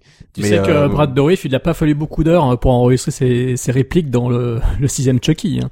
Ça lui a même pas pris, même pas pris, je crois, une demi-journée pour le faire. Ouais, bah il était trop occupé à à, à s'habiller comme Tommy Wiseau de The Room euh, pour les flashbacks. euh. c'est clair. Ah putain le pauvre. Il a Eh fallu ben, du temps ça, hein, ils auraient dû éviter hein. ça. Ils auraient dû prendre un autre mec. euh, Enfin, Ah, c'est triste hein, parce que Écoute, est... moi je dis hashtag Rogue One FX. ça Ah, mais je les ai pas, je l'ai pas vu encore, mais Ah, je, ouais, je vois pas. de quoi vous parlez. j'ai- été spoilé. Non et euh, non non ça marche super bien, c'est super, c'est un très bon film, euh, excellent, l'un des meilleurs du premier film de genre euh, avec je dirais euh, les Griffes de la nuit parce que je réitère que Vendredi 13 je n'aime pas du tout ce film, le premier je trouve nul à chier et, euh, et je trouve que Chucky euh, est vraiment vraiment très très efficace. Ouais, ouais. Moi, je je suis pas un, énorme fan de la de Vendredi 13 non plus. Enfin, je, les ai vus, mais euh, c'est, c'est voilà, les FX sont sympas, les, c'est, sympa. C'est tout. C'est tout, c'est tout. Mais ouais, non, Chucky, nickel quoi. Le premier, euh, vraiment, euh, c'est une super entrée en matière et euh, non, très très carré. Même à revoir là, je l'ai, je l'ai revu pour le pour le pour le podcast. Vraiment, ça m'a, je me souvenais pas à quel point c'était c'était vraiment vraiment efficace et iconique quoi. Il y a plein de plein de plein de séquences super bien trouvées, super bien euh, le ton, le- tout est tout est nickel quoi. La musique et tout, ça c'est vraiment. Et puis surtout, contrairement à d'autres films d'horreur comme euh, Jérôme et, euh, et toi l'avez dit, euh, c'est qu'on est en empathie complète avec les personnages et qu'il y a ce côté, euh, on n'en dit pas trop sur le, la backstory, mais on comprend très bien que euh, Catherine X est voilà est une femme divorcée ou euh, veuve, euh, enfin qu'il y a un problème, un niveau, euh, un dysfonctionnement familial. Et l'économie avec le- le- laquelle ils font ça, c'est en une séquence, la séquence du petit déjeuner, pour montrer qu'en fait, euh, elle s'occupe pas trop, elle a pas le temps de s'occuper d'Andy parce qu'elle fait des, des heures euh, incroyables au supermarché, euh, qu'elle elle, elle essaie de se reposer le plus possible parce qu'elle elle bosse, euh, euh, elle bosse beaucoup pour euh, pouvoir offrir une vie sympa à son fils et que lui est un peu bah, tout seul sur le côté et du coup il prépare le petit déjeuner et c'est jamais dit comme ça dans le film, mais on le comprend immédiatement à travers la séquence du petit déjeuner où il fait n'importe quoi pour pour préparer le petit déjeuner à sa mère qui dort encore et c'est absolument génial. Euh, C'est une très belle scène. C'est une euh, très très belle scène. absolument sublime dans ce film aussi. Et c'est très décevant euh, qu'on la retrouve pas dans, dans la suite. Tout à fait. Bah, en fait, euh, elle a épousé le Kevin Yeager et elle est venue faire un tour sur le plateau du deuxième épisode puisqu'il était encore sur euh, avec Chucky avec la petite poupée. Ouais, ouais. J'ai vu qu'elle était écrite dans le 2 apparemment, mais que euh, et ils ont ils ont cuté toutes ces. Toutes scènes ont été coupées, ouais, tout à fait. Ouais. Mais je crois même pas qu'elle les a tournées. Hein. Je crois que c'était ouais, ça a été euh, coupé. Ouais, voilà, ça a été coupé dans le scénario directement. Elle devait faire partie du truc et puis bon, tout a été dégagé. euh. Pareil pour Et Chris elle, elle va passer aussi. après 10 piges en hôpital psychiatrique. euh. Alors c'est vrai qu'il y a des, il y a- au niveau de la timeline, c'est assez particulier. hein. Entre les épisodes 1, 2 et 3, euh, au cinéma, il est pas, resté- il n'y a pas eu beaucoup de, de temps. Mais par contre, au niveau de la timeline, ils ont fait un petit bond. euh, Oui et non, c'est-à-dire que moi j'apprécie quand même euh, cette saga, même le 6, je le mets dedans, allez, parce que les épisodes sont reliés et du coup Ah oui, on, oui, oui. on fait partie de l'aventure Chucky, c'est pas comme Freddy où euh, de temps en temps on apprend qu'il y a quand même euh, voilà des un lien, mais le lien reste Freddy Krueger. Euh, moi ce que j'aime bien dans, en regardant euh, le, le- du 1 au 6, c'est que les personnages sont liés et c'est là le gros problème enfin je suis désolé mais c'est là le gros problème du 6, c'est qu'il assume qu'à moitié être une suite. Et, euh, et il faut attendre une scène post-générique pour se dire ah donc c'est vraiment une suite. Euh, Voilà, exactement. ce qui- ce qui est Ouais, je suis d'accord avec toi. Ça, c'est la mauvaise euh, bonne idée du, la fausse bonne idée du truc là. C'est vraiment, euh, je sais pas ce qu'ils ont essayé de faire. Ah, c'est un reboot, c'est un reboot. Eh ben non, c'est pas un reboot. Voilà, vu. et apparemment, euh, soit dis- soi-disant, le 7 va relier tous les, euh, tous les films que les gens aiment pas, c'est-à-dire le, le 4 et le 5. Alors que le, le, que- quand on a vu le film, quand j'ai vu le film avec Jérôme, il me dit, euh, non, mais le 6 ignore euh, le 5. Sauf que c'est pas possible d'ignorer le 5, parce qu'il y a des événements dans le 5 qui se répercutent dans le 6 et les, les deux scènes post-génériques, euh, qui, voilà, enfin bref, ça n'a aucun sens. Mais, Ouais. euh, mais moi j'aime bien justement ce côté, euh, bah pour les trois premiers, on est avec Andy, ensuite il y a Tiffany, Enfin, il y a un, il y a un côté, certes, ça crée des, une temporalité un peu illogique, surtout le, le bond dans le temps du 2 et du 3, euh, alors qu'il y a qu'un an d'écart quasiment sur, enfin, euh, des Quelques mois, sur ouais. les films. quelques mois. Et, euh, et du coup, euh, c'est assez marrant, euh, bah, de les regarder d'affilée, en fait, euh, contrairement au Freddy, contrairement au Vendredi 13 ou au Hellraiser, euh, et tout ça. Bah, c'est vrai que l'idée de mettre un, un ennemi face à Chucky qui est sa taille, c'était une bonne idée. Après, le problème, c'est que je pense qu'ils se sont dit, on va pas pouvoir euh, mettre à chaque fois euh, Andy euh, enfant euh, dans chacune des séquelles. euh, et ils se sont dit peut-être qu'avec les Vendredi 13, c'est ce qu'ils avaient essayé de faire avec Tommy Jarvis. C'est ça, il s'appelle Tommy, euh, je crois, le personnage de Vendredi 13, Oui, 4, mais c'est 5 pas de- et... Oui, oui, c'est ça. Et ils se sont peut-être dit que ça ne fonctionnait pas dans les Vendredi 13, donc ils allaient pas réitérer l'exploit avec les Chucky. Je sais pas. Non, mais du coup, le, le 1 et le 2 euh, travaillent euh, beaucoup en double feature. Enfin, le 1 Tout et le 2 fait. pour le coup peuvent se regarder vraiment à la suite, quoi. Surtout que ce sont des films qui sont pas très longs, hein. c'est des films qui durent à peine 1h20 chacun. Il y a que le dernier euh, Connement qui dure euh, presque 1h40, euh, ce qui est une aberration, alors que les autres sont très efficaces hein, au niveau du rythme. euh, euh, même les moins bons épisodes restent euh, demeurent efficaces, quoi. Donc euh, voilà. Alors maintenant, on va attaquer le deuxième. Ouais, on peut, on peut. On a déjà mis une heure sur le premier, donc euh, je pense qu'on peut attaquer le deuxième. Alors le deuxième, sorti aux États-Unis le 9 novembre 90 et chez et chez nous le 16 janvier 91. Alors euh, Child's Play euh, 2 ou tout, euh, chez nous il est sorti sous le titre de Chucky la poupée de sang. J'ai une très belle affiche euh, qui est encore dans ma dans ma chambre euh, médiathèque euh, que Thibaut a, a pu voir la dernière fois qu'il est venu. Euh, elle est toujours là l'affiche, hein, elle est vraiment classe euh, Super, private jokes, ça, Euh, ça fait toujours du bien. Voilà exactement, ça c'est les gens n'ont rien à Non, mais de les, savoir les gens connaissent l'affiche. Tapez l'affiche, elle est absolument géniale, l'affiche du 2. Euh, c'est euh, Chucky qui essaie de couper la tête à un Jack in the Box. Voilà. Sorry Jack, Chucky's back. Euh, film réalisé par John Lafia, donc qui avait co-scénarisé, euh, co-écrit euh, le scénario du premier. Euh, sauf que cette fois-ci, le film est entièrement écrit euh, par Don Mancini. On retrouve au casting les mêmes personnes que dans le premier, euh, c'est-à-dire Brad Dourif et Alex Vincent, donc Andy Barclay à nouveau. Euh, et puis ensuite, surtout, une très belle actrice euh, qui a du mal vieillir malheureusement, Jenny Agutter, euh, L'âge de cristal, et surtout pour Thibaut et Gilles, j'imagine, Le loup-garou de Londres, ou encore bah oui. ou encore Le survivant d'un monde parallèle, euh, que j'aime beaucoup aussi, un film qui m'avait traumatisé quand j'étais gamin. Euh, donc voilà, donc une actrice quand même abonnée au cinéma de genre. Euh, on a aussi un autre acteur très connu et qui est un acolyte des premiers films de Brian De Palma. Et là, par contre, je sais pas du tout comment se prononce euh, son prénom. Je sais pas si c'est Gerrit. Gerrit. Gerrit. Gerrit Graham. ouais. Alors Gerrit Graham, exactement, euh, connu pour les premiers films de De Palma et puis surtout pour. euh, Excellent acteur. Même tous ses courts métrages, tout, c'est son, voilà, c'était son acteur même de, de, de- pendant ses études et tout. Hein. Excellent, excellent acteur. Et acteur en plus abonné à des films de série B ou même de, des films parfois inavouables que moi personnellement je kiffe. Alors il a fait bon, bon, ben, bien sûr le chef-d'œuvre Phantom of the Paradise, mais surtout il a fait Police Academy 6. SOS euh, Ville en état de choc. Euh, il a fait euh, Chud ou Chud euh, 2. Et il a fait le troisième épisode de la trilogie des monstres de Larry Cohen, c'est-à-dire La Vengeance des monstres. Et il a, et il a joué aussi dans l'excellent Demon Seed de, de Donald Camel. Si vous connaissez pas ce film, très très très bon film. Alors je connais pas Très bon tout. réalisateur Donald Camel. Euh, Et je crois que. La rumeur dit que Chucky 2 est le seul film où il porte un pantalon. c'est possible. Euh, encore après, on sait pas. Il y a peut-être des plans où il le portait pas en dessous, on sait pas. Hein, tu vois, euh, le connaissant. euh. Mais ouais, il joue le papa là-dedans. C'est c'est très c'est très étrange. Il est très très bon. Il est. Ah ouais, C'est très très bien Chucky 2, moi je trouve. Hein. C'est c'est Ah, très non, efficace. Hein. Moi c'est peut-être mon préféré d'ailleurs. What? Euh, Ah, ah, ah, bah moi c'est peut-être mon préféré avec le premier. Enfin moi je les aime, mais je les mets un peu Ouais, euh, ex aequo, mais- hein. Mais arrête, quelle mauvaise foi, Jérôme. Oh là là, je vais Non, devoir te mais- redire tout ce que t'as Ah, dit pendant mais- le film. Allez-y, allez battez-vous les. Bon, après, il y a, au casting, on a aussi Grace Zabriskie, qui est connue pour euh, de, de la saga euh, de la franchise euh, Twin Peaks, enfin des séries télé, des innombrables films, téléfilms, etc. issus de Twin Peaks. C'est une actrice dont on a tous vu le visage dans, de multiples films. Et il y a également, c'était la première apparition à l'écran de Christine Elise, donc qui fait la la, la, la sœur adoptive entre guillemets de Alex de Andy Barclay.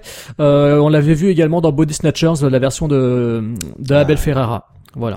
Et il y a aussi Beth Grant pour les fans de Donnie Darko. Euh, qui joue euh, une prof aussi dans ce film. Ah oui, oui, oui. Ben, elle est abonnée à ce genre de rôle, de toute façon, elle, euh, malheureusement, c'est dommage, mais elle a un problème. Elle a dû avoir des problèmes avec ses profs quand elle était jeune pour euh, les interpréter de cette façon-là. Non, mais elle a le physique d'une prof euh, agaçante et elle le fait très bien. Elle me rappelle ma vieille prof de physique qu'on appelait le. Non, je vais pas, je vais pas, je vais pas. là. Mais elle me rappelle mon ancienne prof de physique. Non, mais je vous dis, j'avais une prof de physique en seconde. Elle était juste abominable et elle me rappelle cette femme. Euh, au départ, Don Mancini voulait situer euh, l'histoire. euh, là, c'est un petit trivia que vous pouvez lire sur IMDb, n'est-ce pas? Euh, Il voulait situer l'histoire euh, à l'époque de Noël. Et c'est pour ça que le final se déroule euh, dans une usine où il y a beaucoup, beaucoup, beaucoup de, de poupées Bravka. Donc euh, voilà. Euh, et puis surtout, euh, non, pas grand-chose à raconter là-dessus, si ce n'est que pour Brad Dourif, je crois que c'est son Chucky préféré, si je ne m'abuse. Ah mais il a bon goût, Brad. Voilà. tu vois, Ouais. Thibaut, voilà, Brad, et il l'a dit. gars Voilà. C'est son préféré. Bah, c'est celui euh, où il a le plus d'apparitions à l'écran. Et également aussi, c'est vrai. Bon, qui veut en parler le premier de Child's Moi, Play 2? comme ça, comme ça, voilà, je dis ce que j'ai Vas-y, dire. vas-y, balance. Alors déjà, j'aimerais confirmer parce qu'on faut dire qu'on a retardé le podcast de quelques semaines. Est-ce que c'est celui qui commence euh, par euh, ce montage génial de Chucky qui se fait euh, refaire? Exactement. Ok, donc ça déjà. Enfin, il y en a euh, deux qui commencent comme ça. Il y en a oui. deux qui commencent comme ça. Ouais. Oui, mais celui-là, c'est le montage absolument génial. Où Ouais, euh, c'est on ça. voit vraiment dans les détails. Oui, Parce Ouais, qu'il il est euh, excellent. oui, Parce que avec celui les du yeux. 3, euh, celui du 3, et quand il y a le sang qui tombe dans le dans l'usine et qui du coup crée une nouvelle poupée. Celui-là, c'est vraiment, ils reprennent la poupée du 1, ils la refont, et j'adore ce j'adore ce générique. Je le trouve sublime, je trouve l'idée géniale. Ça nous met directement, ça récompense les fans. C'est vraiment une saga euh, que qu'on qu'on aime euh, le 4 ou le 5 ou qu'on aime pas et tout ça. C'est une saga qui récompense les fans et l'assiduité des fans parce qu'on voilà là c'est jouissif de voir ah putain mais c'est exactement Chucky qui se fait renaître et on se dit ah les cons qu'est-ce qu'ils font? Du coup, j'adore ce montage. Euh, après, il y a un moment un peu ridicule avec un éclair, mais euh, c'est pas grave, on pardonne, on pardonne. Euh, moi, je trouve que Chucky 2 euh, marche. J'aime bien ce film. On va pas se mentir, j'aime bien ce film, j'aime bien le revoir. En revanche, je ne peux pas dire que c'est le meilleur parce que pour moi, il tombe dans un travers que justement Gilles a dénoncé pour le 1, euh, ou en tout cas il en a beaucoup parlé, c'est le travers de euh, les adultes qui accusent euh, Andy au lieu de Chucky. Et Chucky 2 repose quasiment uniquement sur ça. Et c'est, je trouve ça très agaçant parce que justement c'est le deuxième de la saga. Donc nous, en tant que spectateurs, on sait très bien que c'est pas Andy. Et le film essaye de nous convaincre, genre euh, ah non mais les parents sont vraiment persuadés que c'est Andy et pas Chucky. Et du coup c'est, enfin moi personnellement, même si ça crée quelques situations jouissives, notamment le fait que euh, Andy confonde euh, parce que la, la, le Chucky 1 euh, tue une nouvelle poupée Good Guys et l'enterre dans le jardin et se fait passer pour la nouvelle poupée Good Guys.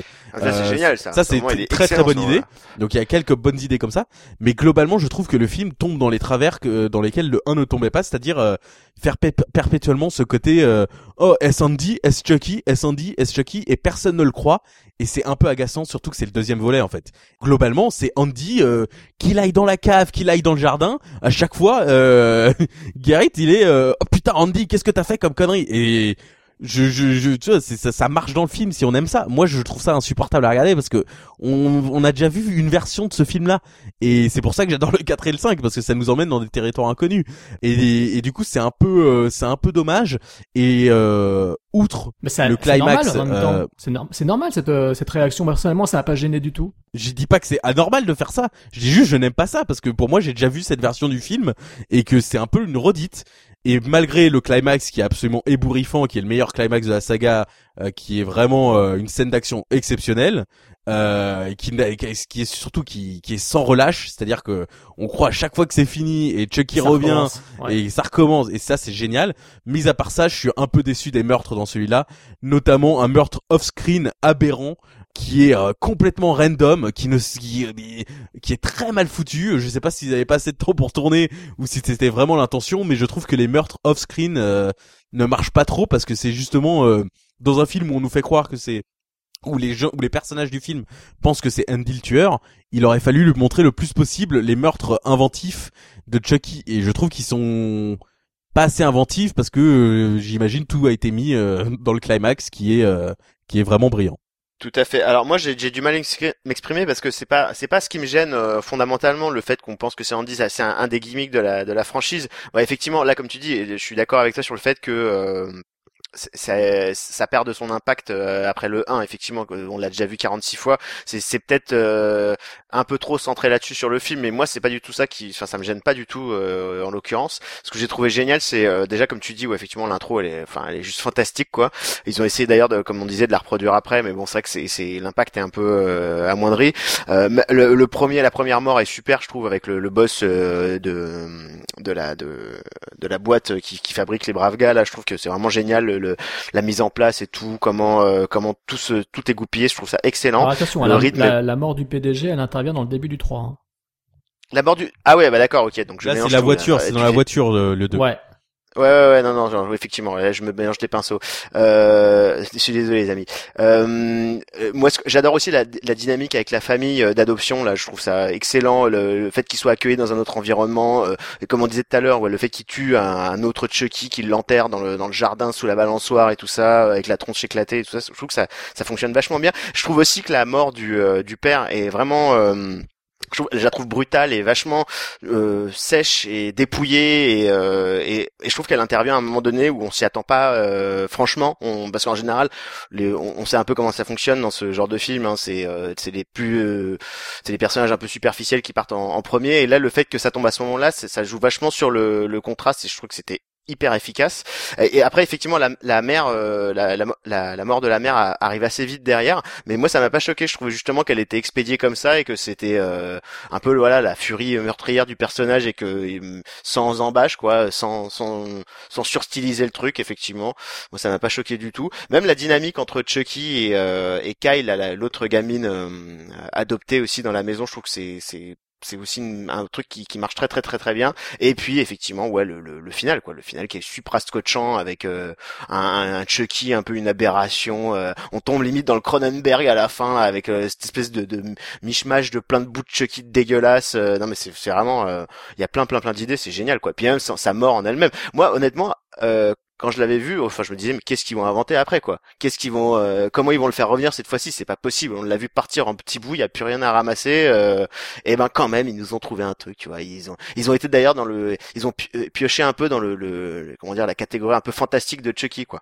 C'est un peu là-dedans qu'ils piochent dès qu'ils ont un peu un truc, un, un problème de logique, euh, sais, ils font un peu appel à ça. euh. Oui, il se rappelle. Ah oui, non mais enfin, attends, il pratique le vaudou, c'est bon. Eh ben c'est bon, tu vois. eh ben ça passe. Tu crois? Ouais ouais ça Le passe. 6 t'inquiète. le 6 n'a aucun sens qu'il soit encore euh, en poupée. Bon, euh, c'est pas grave, c'est vaudou, on s'en fout.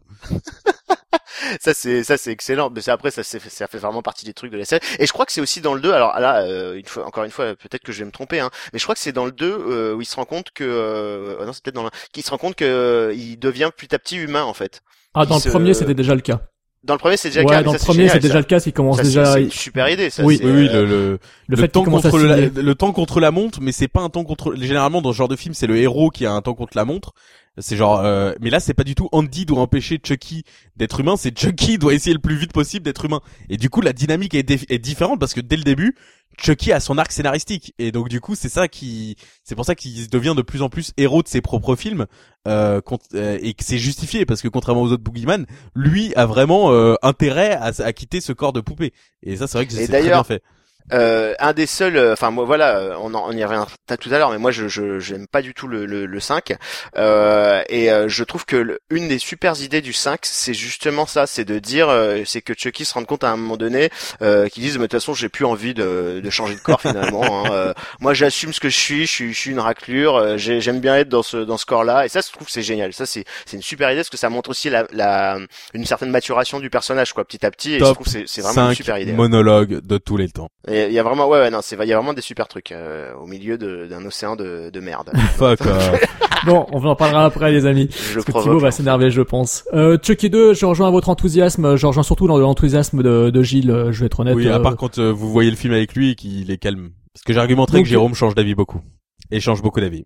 Non, et puis moi, tu vois, j'ai mélangé des bouts du 3 avec le 2, donc euh, tu vois, l'un dans l'autre. euh, je pense que il va falloir qu'on se voit, qu'on, le regarde encore une fois. hein, peut-être. Non, mais- c'est quoi la première Du coup, la première mort du 2, c'est, c'est dans la bagnole, alors c'est ça putain, Ouais, c'est Ah, la non, non, non, non, ouais. c'est euh, le mec qui se fait électrocuter quand ils sont en train de réinstaller Oui, les mais yeux de la techniquement, poupée. techniquement, ah, Jérôme. Techniquement, Ah, bah, ouais, écoute, ouais. je suis désolé, c'est c'est ce qui marque le, le début du film quand même. Et puis après, Mais oui, c'est c'est pas- la mort euh, de l'acteur de la série Ellie McBeal là, euh, qui se fait euh, qui se fait euh, euh, étrangler dans dans sa voiture. euh, Celle-là est super aussi, même visuellement et tout. euh, non, ça- ouais, Oui, d'ailleurs, oui, il y a ce détail, euh, enfin, assez aberrant quand même. C'est que cette scène joue bien au début parce que en fait, le mec pense que c'est un, c'est un, un braqueur euh, sur sa banquette arrière. Mais le problème, c'est qu'il a trop de mouvements du visage et que c'est très facile de voir que c'est une poupée. Hein. Euh, euh, il est limite, à un moment, il est limite tourné vers Chucky. Et il se rend toujours pas compte que c'est la poupée. et euh, après, c'est sauvé par le reveal euh, du, du pistolet à eau, qui est, qui est, qui est hilarant, qui est typique Chucky. Mais euh, mais globalement, c'est quand même aberrant qu'il ne s'en rend pas compte que c'est Chucky derrière lui, quoi. Bah, peut-être peut-être qu'il y a un contre-jour avec euh, les lampadaires et qu'il voit une silhouette avec des cheveux longs. J'en sais rien moi. Qu'est-ce que il s'est dit peut-être qu'il se fait a- agresser par un nain euh, dans sa voiture. euh, Qu'est-ce que j'en sais? Bon, toujours est-il que je rejoins donc euh, Gilles et que effectivement ce film pour moi euh, le deuxième est, est vraiment excellent. Alors je me rappelle que quand il était sorti, euh, j'avais lu que les critiques euh, euh, les critiques bien pensantes euh, avaient dénoncé l'ultra-violence euh, du film et le côté euh, crade, dégueulasse euh, des effets spéciaux. Non, mais c'est vrai que c'est dégueulasse qu'un film d'horreur ait des meurtres et soit violent. Oh, c'est ouais. quand même euh, Mais on va- abusé, on va quoi. où, là oui, mais je te parle, je te parle d'une certaine presse, euh, d'une certaine Ah époque. non, mais je me fous de leur gueule. Je me fous pas de ta gueule, Jérôme. Ah d'accord. Voilà, moi je sais que ça m'avait ça m'avait marqué et donc quand je l'ai vu le film, je me suis dit ah oui effectivement c'est dégueulasse mais c'est cool quoi. J'avais trouvé ça vraiment vraiment Non, mais moi, quand je vais voir Chucky, moi, je veux voir une satire des médias, je veux voir une satire du monde de la commercialisation des jouets, je veux la course aux jouets, Turboman, c'est ça qu'on veut. Il y en a marre de voir tous ces meurtres. Exactement. Voilà, Hein, on, veut- Oui, on veut tous, attends, un tout le monde, tout le faut monde veut ça. propre, faut être lisse là. Bon, bref, ce film pour moi fonctionne à merveille, c'est-à-dire que euh, il y a du rythme, on s'emmerde pas une seconde. Le changement de cadre, euh, comme disait Gilles, euh, bah, je l'aime beaucoup aussi. On passe d'une famille d'accueil, on passe de la famille normale, euh, un peu euh, famille monoparentale, un peu tragique, euh, de- du premier à une famille d'accueil dans le second, avec un côté un peu touchant parmi les personnages. C'est-à-dire que leur relation paraît juste, elle sonne juste, elle sonne vraie. Je trouve que c'est très bien foutu. Le couple formé par euh, Gerrit et euh, Jenny, euh, donc les deux acteurs, fonctionnent à merveille. On est très vite agacé par le père, mais en même temps, il a une réaction tout à fait logique par rapport aux événements. Enfin, personnellement, moi, le, leur réaction, enfin sa réaction à lui, ne me dérange pas plus que ça dans la narration. Elle me dérange pas le fait qu'il passe son temps à soupçonner le gamin, parce que parce que voilà, ils, ils ont été quelque part formatés par Grace Zabriskie, qui est la patronne de la directrice de de- du centre d'adoption. Euh, quelque part, c'est logique que, le- que lui soit un petit peu euh, déjà euh, bah, qu'il qu'il ait ses réactions, c'est normal. Je comprends pas comment il pourrait euh, réagir autrement. En fait, je peux je peux pas imaginer ça autrement. Donc c'est sûr que c'est peut-être agaçant. Je comprends que Thibaut ait été agacé. Moi, ça C'est fonctionne pas ça, quand c'est même. que la mère, la mère aussi fait pas confiance à son propre fils, et puis le film accélère le mouvement et, se- et on se rend compte. Oui, que- mais la mère, la mère, elle réagit comme ça aussi, d'autant plus brutalement quand il y a la mort du père, et donc forcément pour elle, le seul coupable, ça peut pas Je être te une parle de la poupée, mère c'est du 1, forcément le gamin. Je te parlais de la mère du 1. Je me suis mal exprimé. Ah, pardon, autant pour Dans moi. le 1, euh, Chris Sarandon et tout, ils accusent aussi Andy, mais, euh, mais le, fi- le film accélère un peu le mouvement à un moment pour montrer, euh, ils savent que Chucky est présent. Et, et c'est c'est une question de goût, hein, c'est vraiment une question de goût, parce que le film est clairement axé sur ce suspense de euh, quand est-ce que quelqu'un va croire Andy.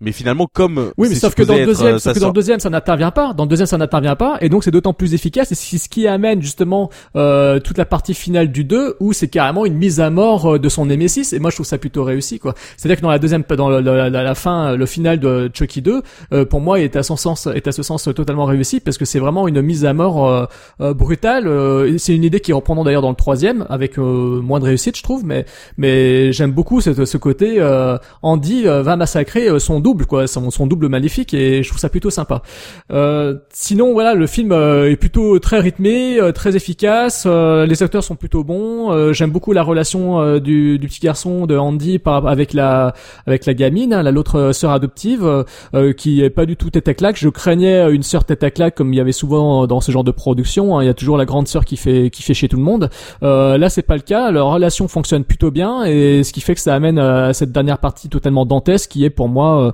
un des meilleurs finales. Euh, ou un des meilleurs finaux, je rigole, euh, de la saga. Et donc euh, voilà, en tout point, hein, c'est au niveau des effets spéciaux, c'est hallucinant. Ils sont encore un cran au-dessus. Hein. Euh, le film a coûté, euh, je crois, dans les 20 et quelques millions de dollars de, donc euh, le budget était assez élevé euh, pour celui-ci. Et effectivement, ça se voit à l'écran. 13 millions de dollars.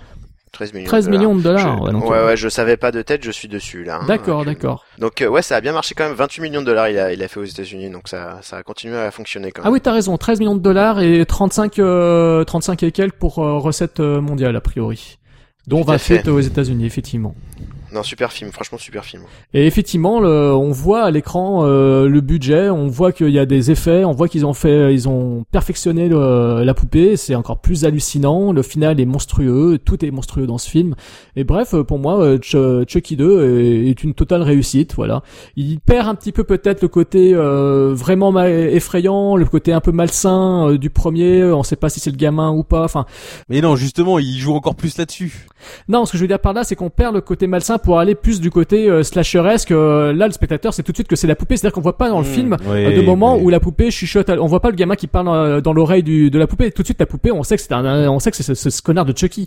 À l'écran, il y a que le- l'entourage qui ne le sait pas, mais le spectateur dans le film, on voit tout de suite que c'est la poupée qui parle, qui bouge, qui tue tout le monde. Donc, euh, et je trouve que euh, voilà, on perd peut-être ce côté, euh, ce côté un peu euh, douteux euh, du premier, hein, qui entretenait un peu le mystère. Et celui-ci, ça y va franco.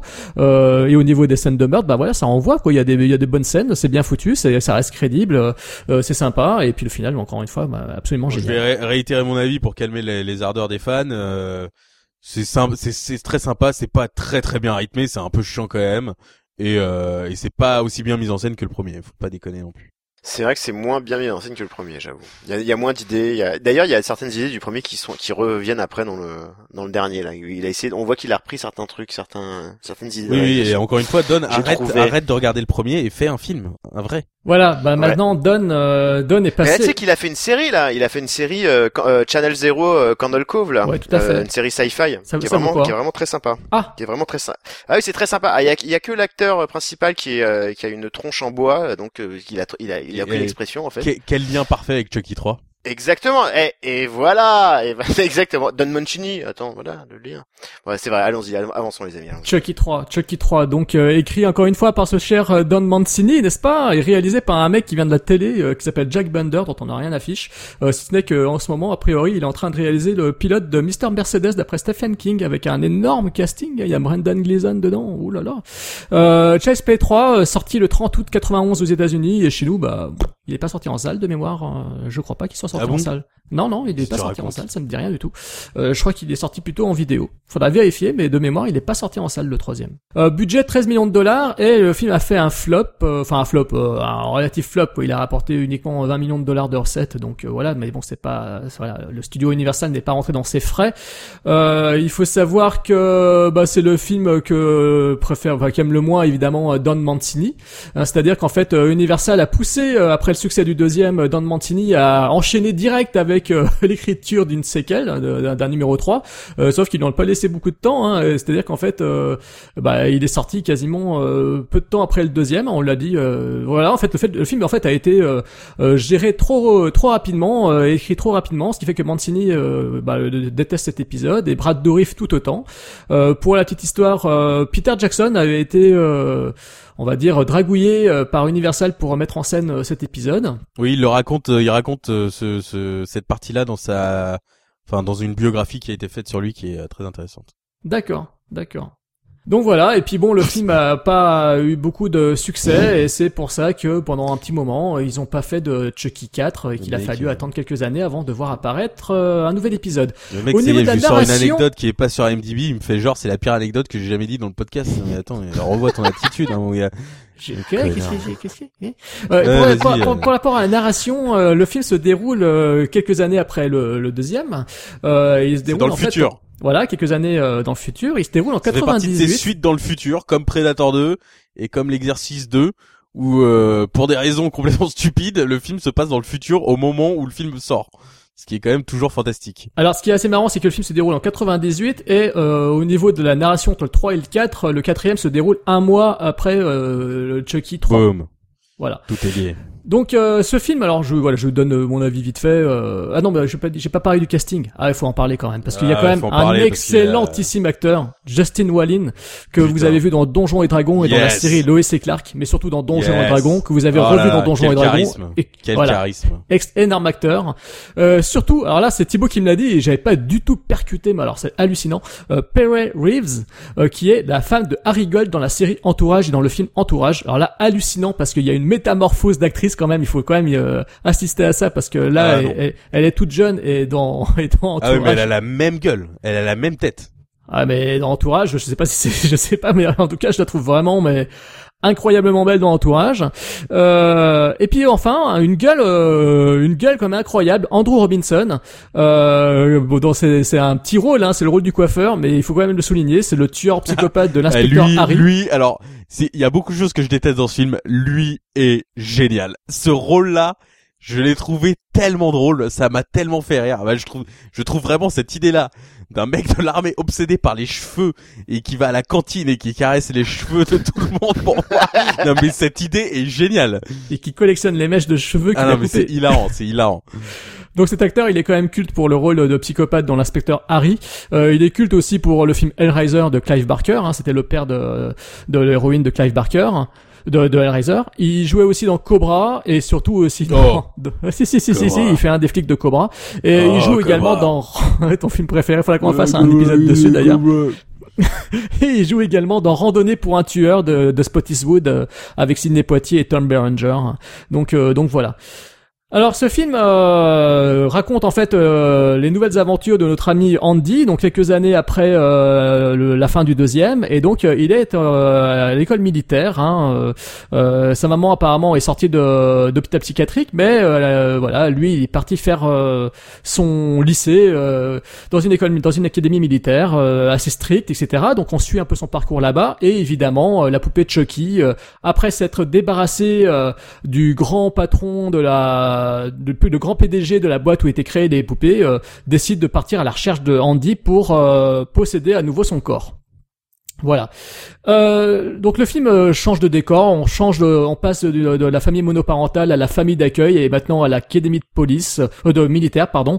Et euh, on assiste en fait au tourment de ce brave Andy face euh, à des acolytes plutôt pénibles, euh, des supérieurs qui bizarrement semblent avoir soit un an de moins que lui ou soit le même âge, donc ça fait Euh, bizarre. Il y a le bon, petit, voilà. le petit Wishmaster là qui ressemble trop à l'acteur de Wishmaster. Il est insupportable dans le film. Alors il y a des acteurs insupportables dans le film, ça je le reconnais totalement. Euh, donc c'est un film en fait qui qui se suit. euh, en fait c'est une sorte de de pauvre de, de slasher du pauvre quoi. Ça se suit agréablement, mais ce n'est pas formidable. Ça garde quand même le côté euh, un peu noir, un peu un peu sadique euh, du deuxième épisode. On est toujours avec un Chucky directement sadique, etc. qui veut faire euh, qui veut posséder le corps d'abord de Andy et ensuite d'un gamin qui est atroce. Et ce qui ce qui m'agace le plus dans le film, c'est ce gamin euh, qui est insupportable. Euh. Non, ça n'a rien à voir avec ça. C'est pas le fait qu'il soit noir du tout. C'est le fait que. Ouais, un peu quand même, hein. Non, non, non, Ouais. non, non, non. Ouais, ouais, c'est ça. Non, non, mais en fait, si vous voulez, dans le premier, le gamin était formidable. Je trouvais que la relation était totalement réussie. Et dans le troisième épisode, euh, bah, ils échouent totalement euh, là-dessus. Et c'est ce qui m'ennuie beaucoup. Il tombe Euh, sur un gamin qui est fan de cache-cache. c'est Ah ouais, mais grave. Il est fan. Et il s'en adore fout que le t'aies un couteau dans la main, hein. il s'en fout, ça le fait rire quand même, hein. tu peux le poursuivre avec un couteau, il est, il est joueur, Tant que tu joues au cache-cache, tout va bien.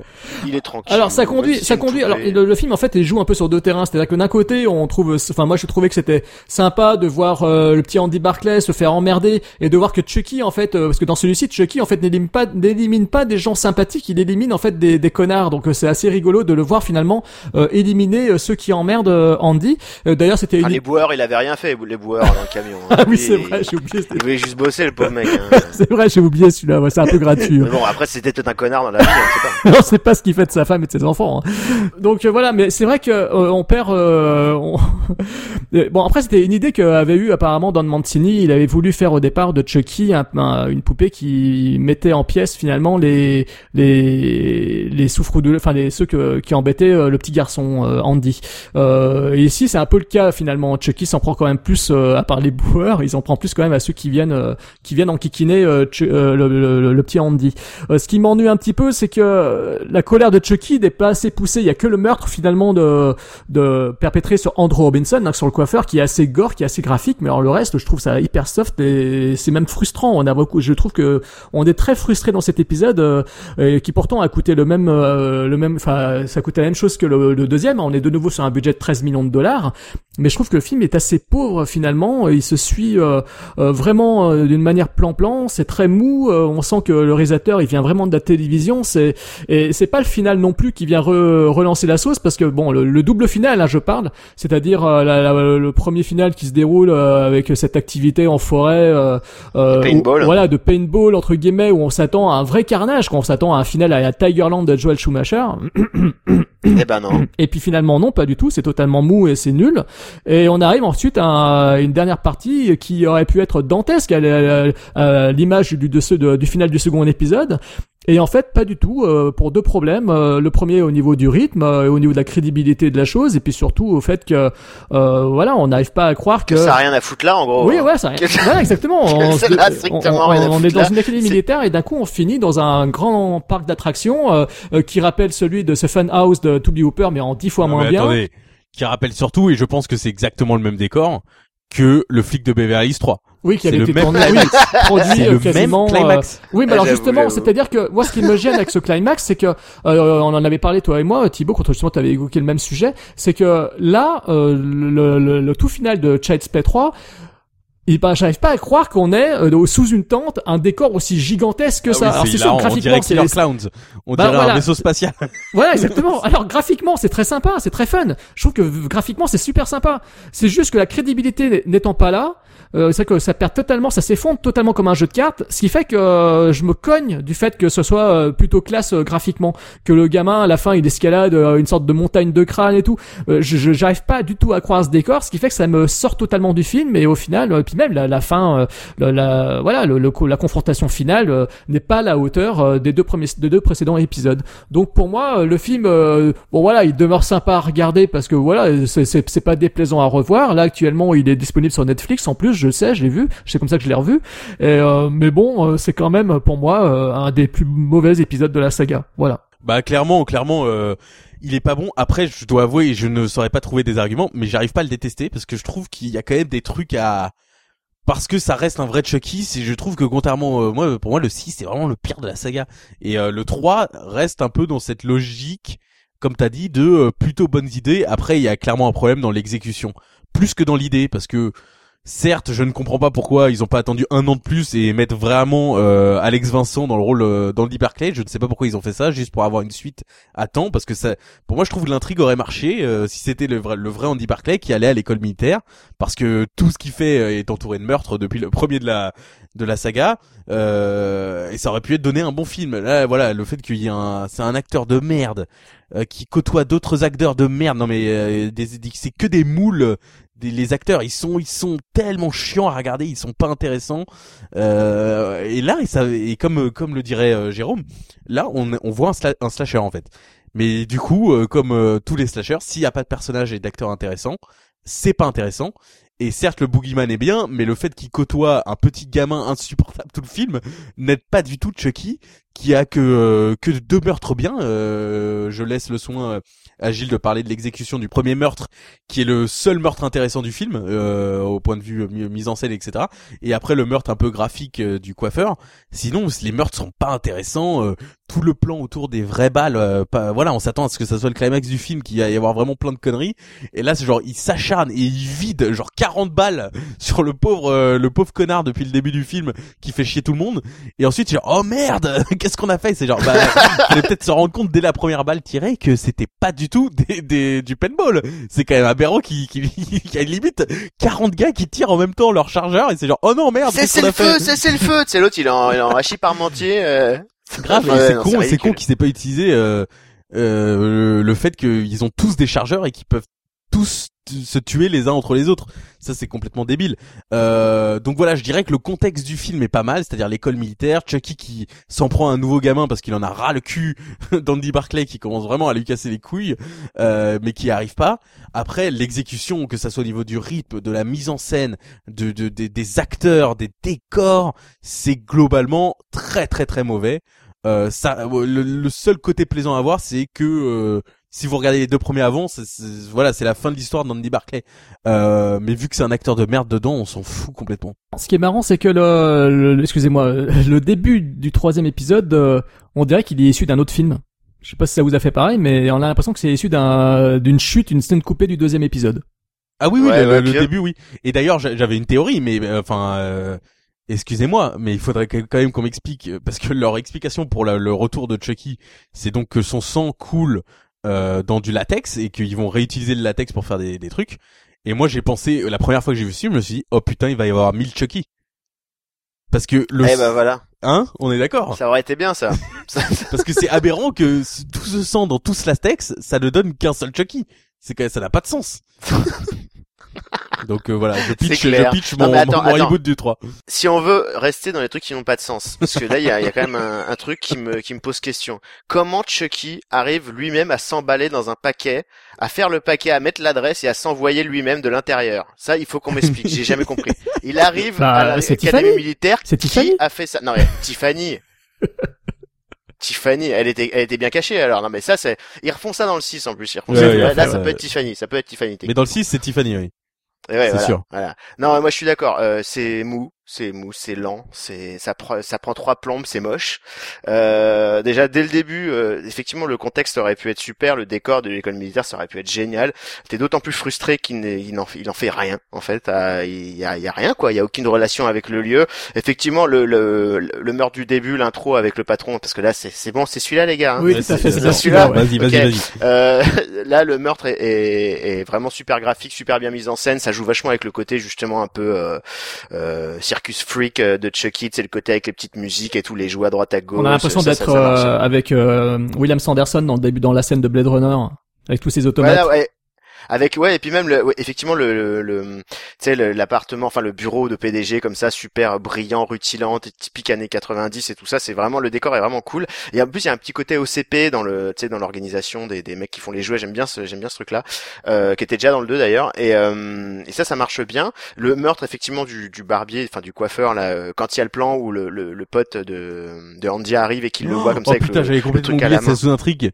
D'un mec qui voit Chucky, qui sait très bien que Chucky appartient à Andy et qui ne dit rien tout le film, qui est genre. ouais, ouais, ouais, il est largement il est trop Mais con. il a typique le rôle euh, de cette époque euh, 80s, le rôle, euh, enfin un peu euh, borderline sur le euh, que ça soit physiquement, enfin il a des grosses lunettes, euh, une coiffure, enfin Ouais, ce rôle est très très très cliché quoi.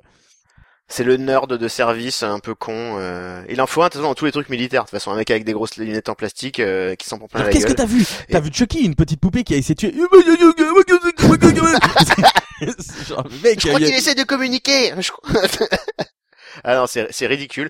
C'est ouais non non, il y a rien. Et puis effectivement, Justin Wallin, c'est c'est pas possible quoi. C'est juste pas possible. C'est c'est il a le car... enfin c'est une endive quoi. C'est il y a rien, y a rien, il y a rien qui se qui se transmet. Il y a, y a que dalle. C'est c'est c'est pas intéressant quoi. C'est c'est vraiment pas intéressant à suivre. Le, le petit môme effectivement le, le le nouveau petit gamin, il est complètement à la ramasse. euh, il communique aucune peur. Il, il il est complètement à la ramasse quoi. Non, mais Euh, quand il court, il y a une scène où il court, mais littéralement dans les couloirs d'une prison militaire. Et, et, et personne lui dit rien, c'est genre, oh, ouais, c'est le gamin, tiens. non, mais c'est, alors qu'il court, il en a rien à foutre, enfin, c'est n'importe quoi. C'est ça. C'est ça. Non, non, mais c'est, c'est, je trouve que c'est peut-être la, enfin, moi, perso, je trouve que dans la trilogie, tu sais, à l'ancienne, un peu, toujours dans le ton ancien, c'est, ouais, c'est, c'est le pire, Ah, quoi. Parce que on voit vraiment qu'ils sont en fin de, en fin de course, là. Tu vois, qu'il faut qu'ils retrouvent un autre truc. Et là, je suis d'accord avec toi. Effectivement, c'était peut-être euh, compliqué de commencer, de continuer sur ce mode-là, euh, Thibaut, euh, pendant, pendant très très longtemps. Parce que là, on voit qu'ils arrivent au, bout du, au bout du concept. Bah, c'est la, oui, euh, voilà, c'est la troisième version de, euh, il y a Chucky qui suit Andy, qui fait des meurtres, euh, les gens ne, ne croient pas Andy, mais finalement, à la fin, c'est Chucky.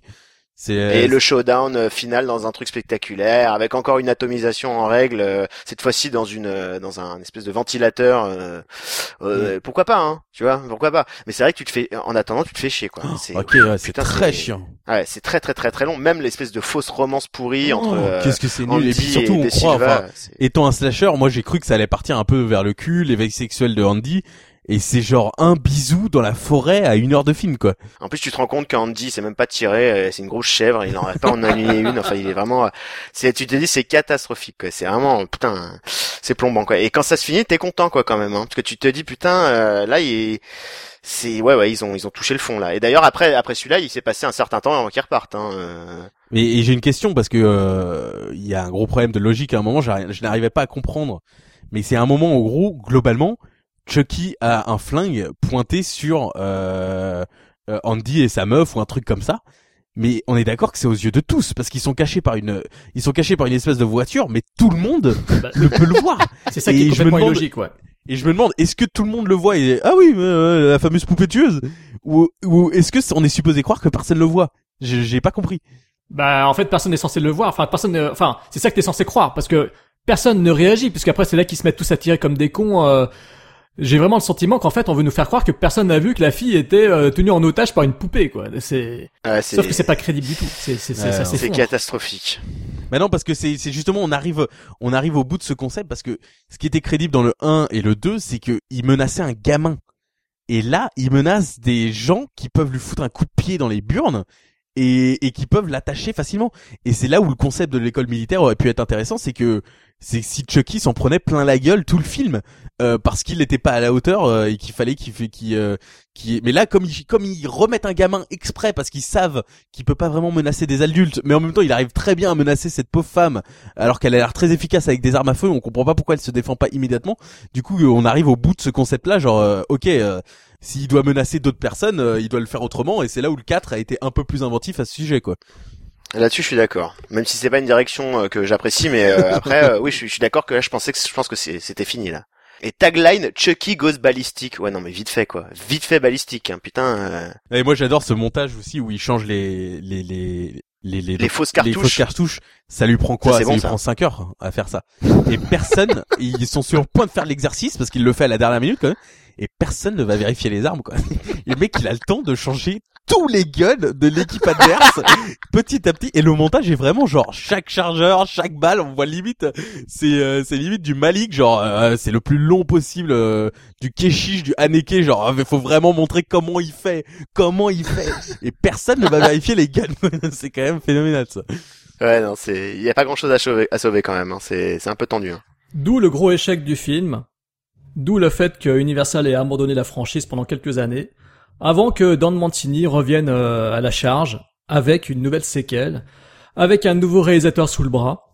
98, Bride of Chucky, le film que personne n'attendait, un film réalisé donc par Ronnie Yu. film que Thibaut attendait.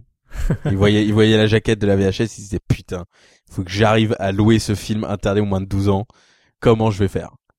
Et ça a été un combat de tous les jours pour essayer de convaincre Hervé, je l'embrasse, de MJS Vidéo, de, euh, de me laisser cette VHS pour que j'aille le voir. Réalisé par Ronnie Yu, donc euh, le réalisateur asiatique euh, derrière euh, Jang Woo entre Passion et Gloire, euh, qui ensuite est passé à Hollywood pour tourner des films formidables, tels que le 51e État Oh, ou, yes. Freddy, ou Freddy versus Jason. Oui, si vous voulez voir euh, Samuel Il a, Jackson il en a- kilt.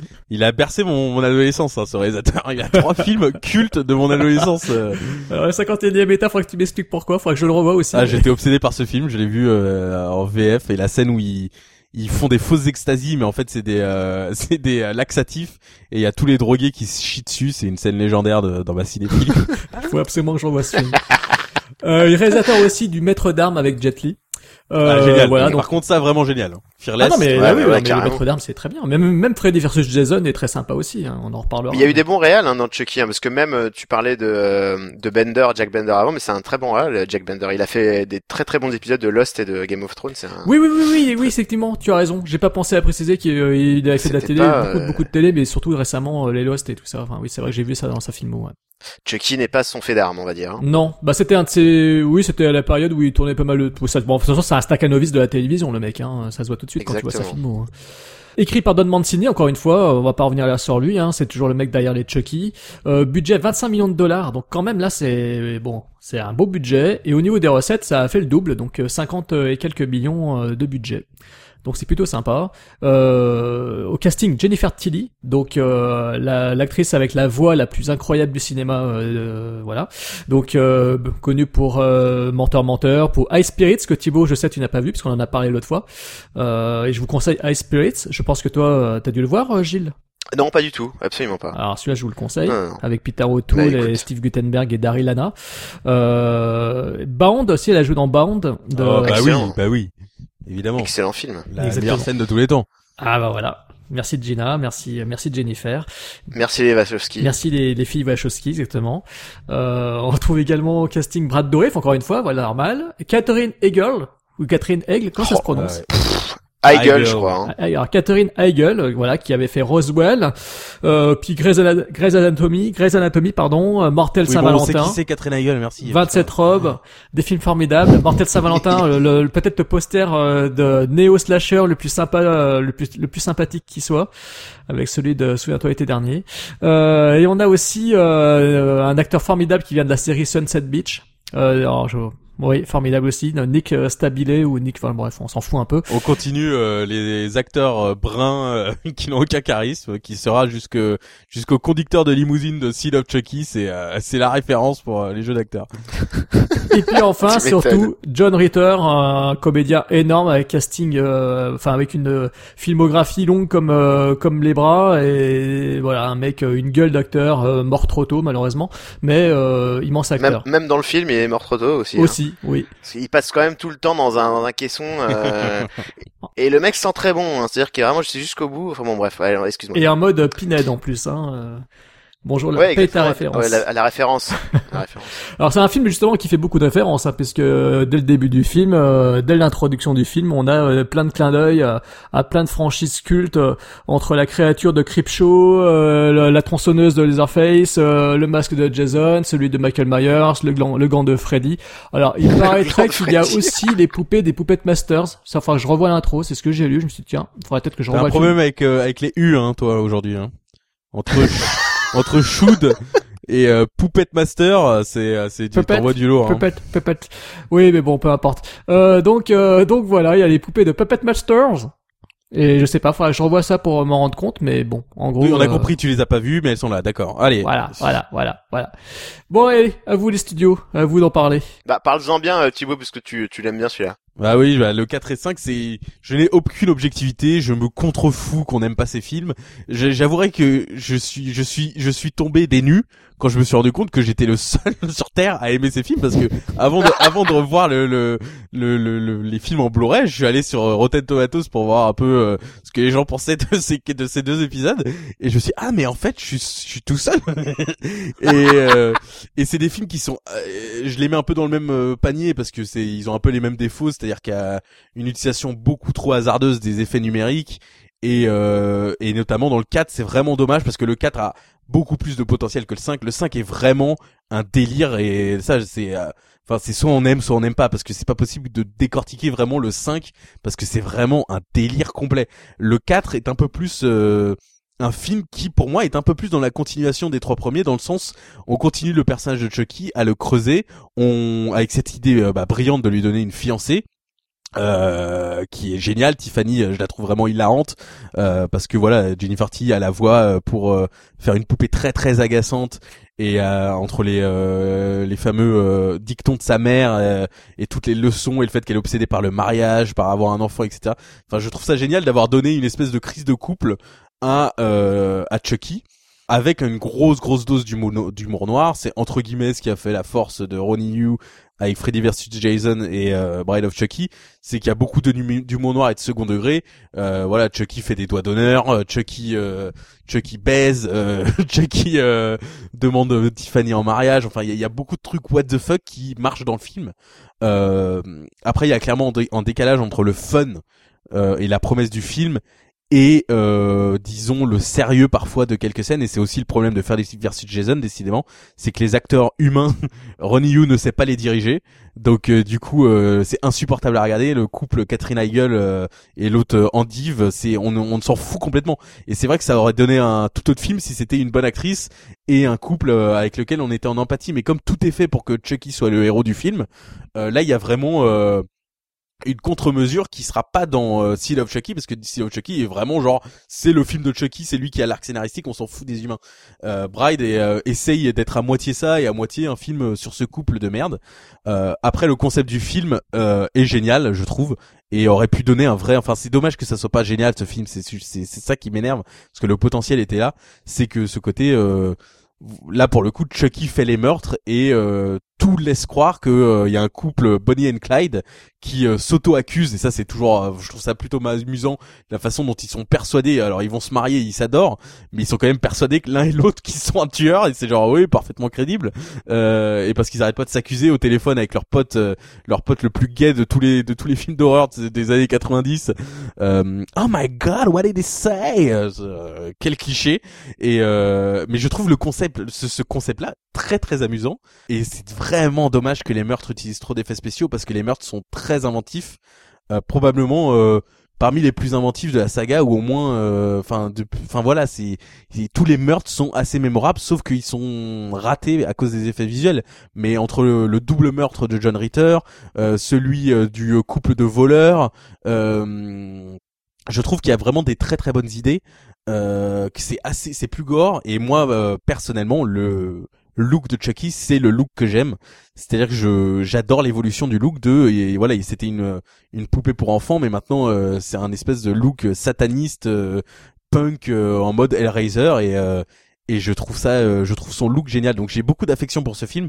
Je me rends pas je me rends bien compte que c'est pas un grand film mais euh, si je devais recommander deux films de cette partie là de la saga euh, je recommanderais plus Bride parce que c'est plus un vrai film. Euh, pour moi, Seed of Chucky n'est pas un vrai film, c'est un c'est un délire de fanboy. Donc euh, voilà. Je- si, si je devais choisir, oui, effectivement, entre euh, la, la, la guillotine et la corde, Oh. je prendrais, je prendrais ce Bride of Chucky. Non, non, non, non. Alors moi, le truc, c'est qu'à l'époque, je l'attendais vachement. euh, j'avais vu pas mal de, j'avais vu pas mal de photos et tout ça, et j'étais allé le voir en salle, et je me suis dit putain, c'est, c'est bon, Chucky revient et tout ça machin. Et en fait, euh, j'ai pas du tout trouvé ce que, comme euh, j'ai pas répété ce que j'ai dit tout à l'heure, hein, mais j'ai, j'ai pas du tout trouvé ce que j'aimais. Moi, encore une fois, j'aime bien. euh, je trouve que Chucky est beaucoup plus flippant dans son côté poupée que dans son son côté, la gueule déchirée avec un œil euh, exorbité et tout ça, je, je, je trouve qu'il est déjà assez malsain en lui-même pour pas qu'on en rajoute une couche euh, et qu'on pousse encore plus le, le truc. Euh, mais après voilà, c'est encore une fois c'est une question de goût. Le concept est cool, le, le, le, le- comment dire, l'idée même au cœur du film est cool. Le fait que là pour le coup ils avaient un truc, tu vois, le fait qu'il aille chercher son propre cadavre et qu'il veuille, euh, tu vois, ça c'est bien parce qu'on on- on reste dans la mythologie et il y avait un vrai objectif. Après le truc c'est qu'ils ont essayé de faire une espèce de road movie. Mais euh, voilà, comme le dit Thibaut, euh, si tu t'installes, si tu t'appuies sur des sur des acteurs comme, euh, enfin Catherine Hegel, c'est une, c'est une très bonne actrice, hein, mais là effectivement elle est, elle est même pas diri- dirigée. Nick Stabilé, euh, c'est pas possible quoi, c'est juste improbable. C'est c'est une espèce de gros morceau de viande qui, qui qui qui traverse le film comme ça, qui n'a absolument rien quoi. Je veux dire, c'est même pas un acteur, il, il est à mourir de rire quoi.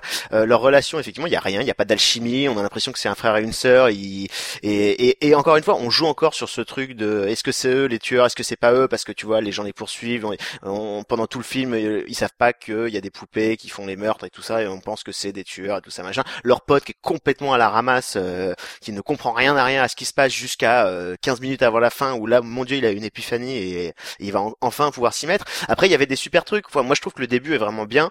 Euh, quand euh, il arrive dans la dans la dans l'espèce de, de, de caravane de, de Jennifer Tilly, il y a un côté un peu euh, gothique, euh, moderne, qui, qui est assez cool avec une euh, des, plein d'allusions à la, à la tradition universelle et tout ça. Donc ça, ça, ça fonctionne bien. Et puis quand ça commence à tomber dans une espèce de, de ouais, dans moi, moi, je trouve ça too much quoi. Je, je trouve que c'est euh, voilà, c'est effectivement c'est un autre délire, mais c'est c'est c'est ça ça a perdu complètement son sens quoi. Il y a plus aucune tension, il y a plus aucun, il y a rien d'effrayant, il y a plus de, on est dans un style complètement différent. Après ça peut plaire, effectivement c'est de la comédie horrifique. Euh, moi ça me ça me ça m'a pas fait rire en tout cas. Moi j'aime bien j'aimais bien certaines répliques de Chucky. Par exemple dans le 6, tu vois, il y a un truc qui est rigolo, c'est que Chucky il ouvre pas sa gueule, mais euh, euh, la première fois où on le fait parler, c'est à travers la bouche de la gamine où elle dit euh, Ouais, il vient de me dire que la vie c'était de la merde et qu'on va tous crever comme des porcs éviscérés. Tu vois, moi je préfère ce genre de trucs qui sont tout petits et qui sont même pas dits de la bouche même de Chucky, mais qui lui ressemblent vachement qu'un Chucky qui n'arrête pas d'ouvrir sa gueule tout temps, tout le temps, tout le temps. Et là, honnêtement, moi, cette relation en plus avec sa sa, sa femme, j'en ai rien à secouer. Je, je, je- voilà, je trouve que c'est une bonne idée de lui filer une femme, même un fils, ça pouvait être une bonne idée aussi. Mais dans ce contexte-là, j'en ai rien à battre. Euh, leur leur galère, euh, euh, ouais, t'as fait les gâteaux, machin, et que l'autre essaye de les monter l'un contre l'autre, Nick Stabilé, ah, il t'a dit ça, t'as pas apprécié, machin, et qu'après il commence à se foutre sur la gueule. Je- J'en ai, j'en ai rien à battre. Euh, ce qui est cool, moi, je, si on veut garder, rester dans le truc euh, qui, qui fonctionne, moi, le look de à la fin de la, de la fiancée euh, toute brûlée et tout, je trouve qu'il déboîte. Je trouve que c'est vraiment super euh, la, la réalisation de, de, de cette de cette créature. Euh, mais sinon, au-delà de ça, putain, mais mais putain, mais c'est quoi ce film, quoi? Enfin, c'est c'est c'est c'est pas ça. Pour moi, en tout cas, c'est pas ça. Et quand je l'ai vu au cinéma, j'étais très déçu. Quand je l'ai revu là, je- ça m'a paru encore plus long que la première fois. Et je trouve que ça ça glisse vers un truc. Euh, qui pour moi ça ça ça corrompt complètement le concept de base et, euh, et ça ça le vulgarise et, et c'est la foire à la saucisse quoi mais attends, ça pète eh, dans tous les sens Les gars, vous avez, Moi, je vous trouve. avez eu trois films où c'était le même concept. Laissez-nous nous amuser un peu avec une poupée. Oh, c'est pas vrai. Mais tu fais ça chez toi tu fais ça dans ton Mais intimité vous faites ça chez pas- vous là si vous voulez on a- voir le on n'a pas besoin de, faire, merde. de voir ça au cinéma. Alexis Arquette, le personnage là de Alexis Arquette. Ah, là, génial. Au, au début, Ah, il est euh, génial. c'est- C'est, c'est, c'est. Oui, mais euh, on, en revient dans ce même, euh, dans ce truc-là. C'est-à-dire que toute cette partie du début, il y a, y a plein d'idées, il y a plein de trucs qui fonctionnent, euh, même dans le personnage même de, de, de Tiffany. euh, Enfin, comment elle est tout ça, ce- ça, son univers visuel et tout ça. Il y a plein de trucs qui peuvent fonctionner et tout ça.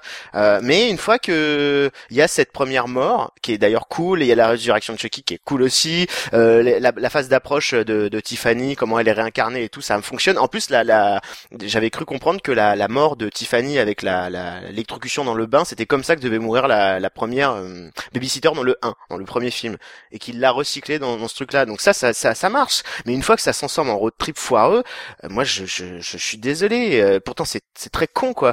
Euh, et, et- quand bien même, c'est quand même un film où il y a une poupée qui accouche d'un bébé avec des dents. Donc, euh, et ça, c'est excellent. Enfin, tu vois, il y a des, il y a des trucs. C'est, c'est quand même, c'est quand Oui, même mais- dommage, quoi.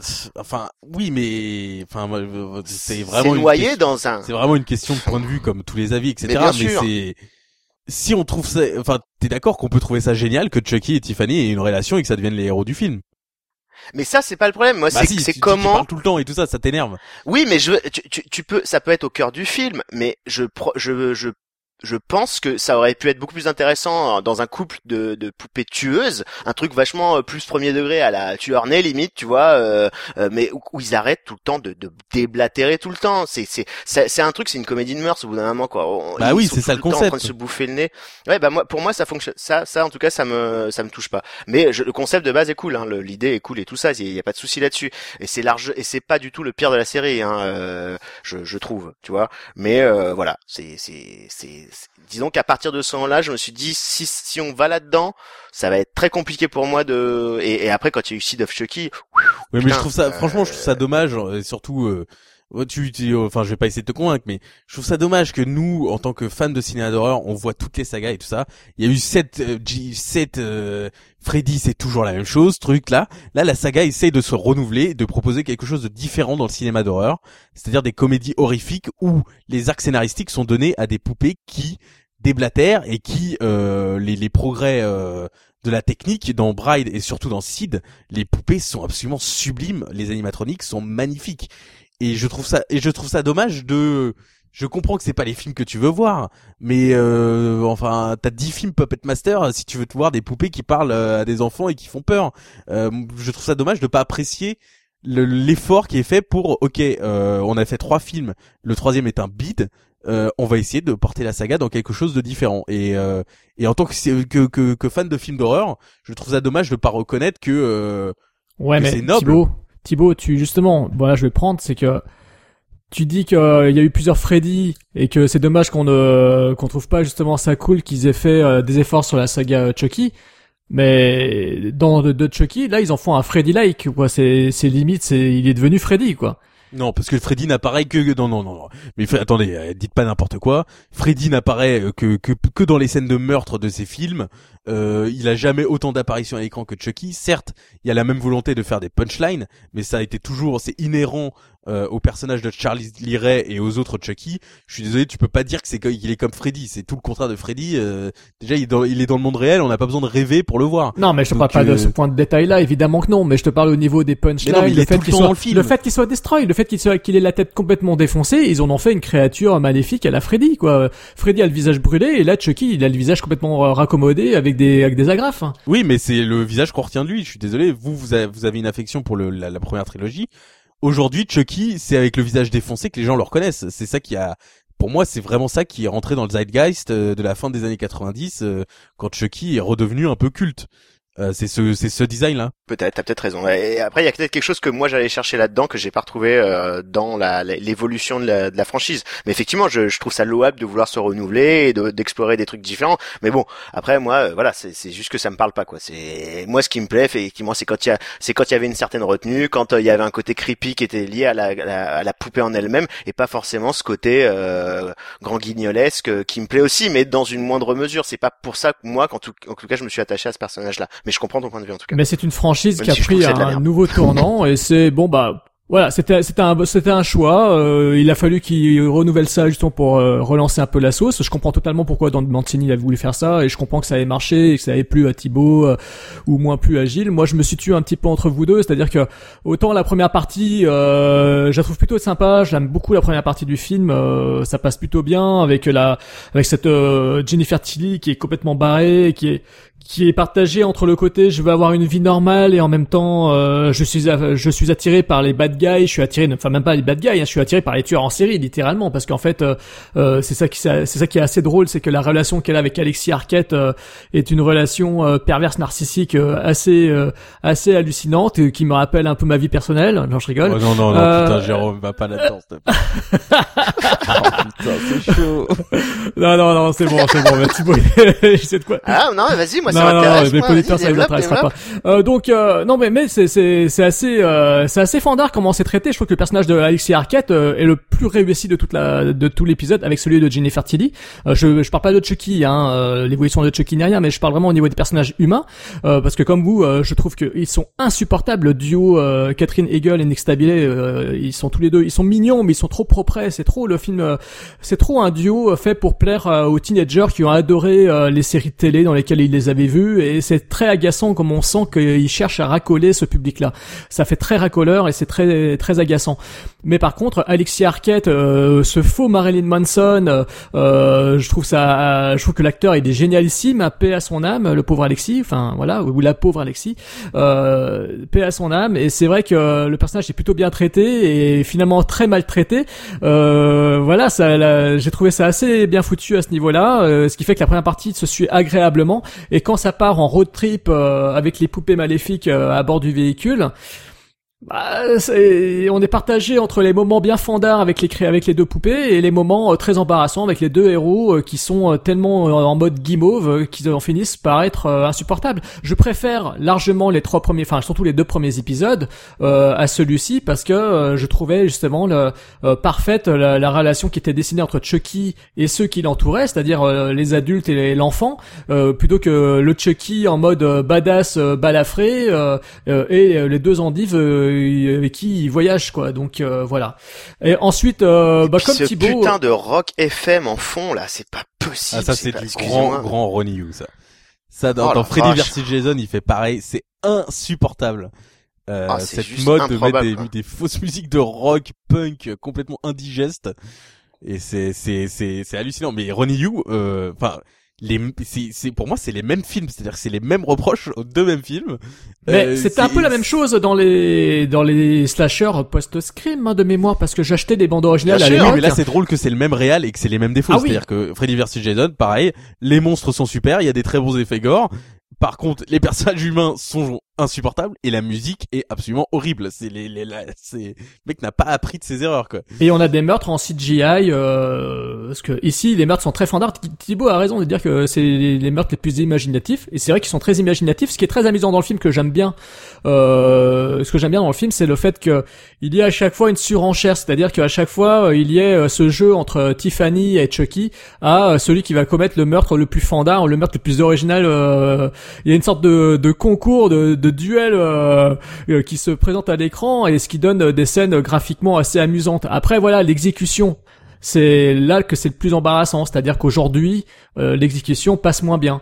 Voilà. Mais par contre, l'attention, l'attention, l'attention est louable. C'est clair que le, le meurtre d'Alexis euh, Arquette euh, est génialissime, celui de John Ritter est sympa. voilà. Après, il y a des moments très embarrassants. le coup des, du miroir, je trouve c'est une très très bonne idée aussi. et d'ailleurs, je crois que c'est, c'est peut-être même un clin d'œil à, à, Basic à Basic Instinct, non? Il me semble que la scène d'intro de Basic Instinct, il y a une histoire de miroir aussi de, de la sorte. film. Dès qu'il baise, il y a un miroir. C'est, le concept de Basic Instinct. Non mais c'est vrai. non mais pour être honnête, je, Basic Instinct, je l'ai vu qu'une fois au cinéma et je l'ai jamais revu depuis. Ah bah toute la scène de baise avec euh, Michael Douglas et Sharon Stone, il y a un miroir et euh, et alors là, Verhoeven, euh, vas-y que je te mets les plans dans le miroir. Faudra je le revois celui-ci. Bon bref, voilà, donc euh, on sent vraiment qu'il y a des bonnes intentions dans ce film, mais toutes les intentions ne font pas, toutes les bonnes intentions ne font pas forcément le meilleur film du monde. Et celui-ci est un film que je trouve sympa. Voilà, c'est un film fun, c'est distrayant. Euh, euh il est relativement, relativement rythmé dans sa première partie, un peu moins dans la seconde. Il y a que les meurtres qui permettent un peu de relever la sauce. le final, il est un petit peu badass, mais il, il manque le côté cauchemar euh, de, même limite des trois premiers épisodes quoi. Je trouve que le, final du quatrième, on est vraiment dans du slasher euh, like et j'avoue que j'ai une préférence c'est voilà, c'est pour moi, euh, ça manque ce côté un peu euh, euh ténébreux qu'avaient euh, les autres épisodes. ça beau se passer là où ça se passe. je veux pas, on va pas spoiler non plus à la fin, mais bon, je suis un petit peu, voilà, je suis un petit peu déçu par ce final dans le quatrième épisode pour ma part, quoi. Donc, ce qui, ce qui me fait marrer à la fin de celui-là, c'est que on voit qu'ils ont quand même un espoir de faire de Catherine Heigl et Nick Stabilé les deux prochains héros de, de, la franchise, quoi. Et là, tu, tu finis là-dessus, tu te dis, mais en fait, ils ont, ils ont pas compris, quoi. C'est c'est ils se barrent comme ça tu dis j'espère qu'on va pas les voir sur, dans le prochain au moins. Et là ça va tu vois. Là déjà au moins on est on est safe euh, ils, ont complètement sauté. Ils sont on fait même plus référence à ces personnages là d'ailleurs dans le reste de la de la franchise après plus tard hein, euh, ce qui ce qui est rare parce que Chucky c'est tout le temps ça hein, on parle toujours des anciens euh, des mecs qui sont passés même trois secondes on, parle encore d'eux mais jusqu'au 6 hein, donc ah mais j'espère on les a oubliés c'est très bien j'espère vu la fin du 6 que dans le 7 il se fait envoyer à Catherine Hegel ça serait génial T'imagines Tu crois que sa carrière en est là quand même? Ah je bah, parle, je pas, pense, je parle je pas de. Catherine Heigl, son personnage, parce que je reprends les idées du 5 qui marchent. Ah ouais ouais ouais. Ah bah ça serait Ah, génial. Ah, ouais, ça Catherine par contre, ça Heigl. serait super. Ah ça serait juste énorme. Elle en a besoin peut-être, hein. On sait pas. Hein.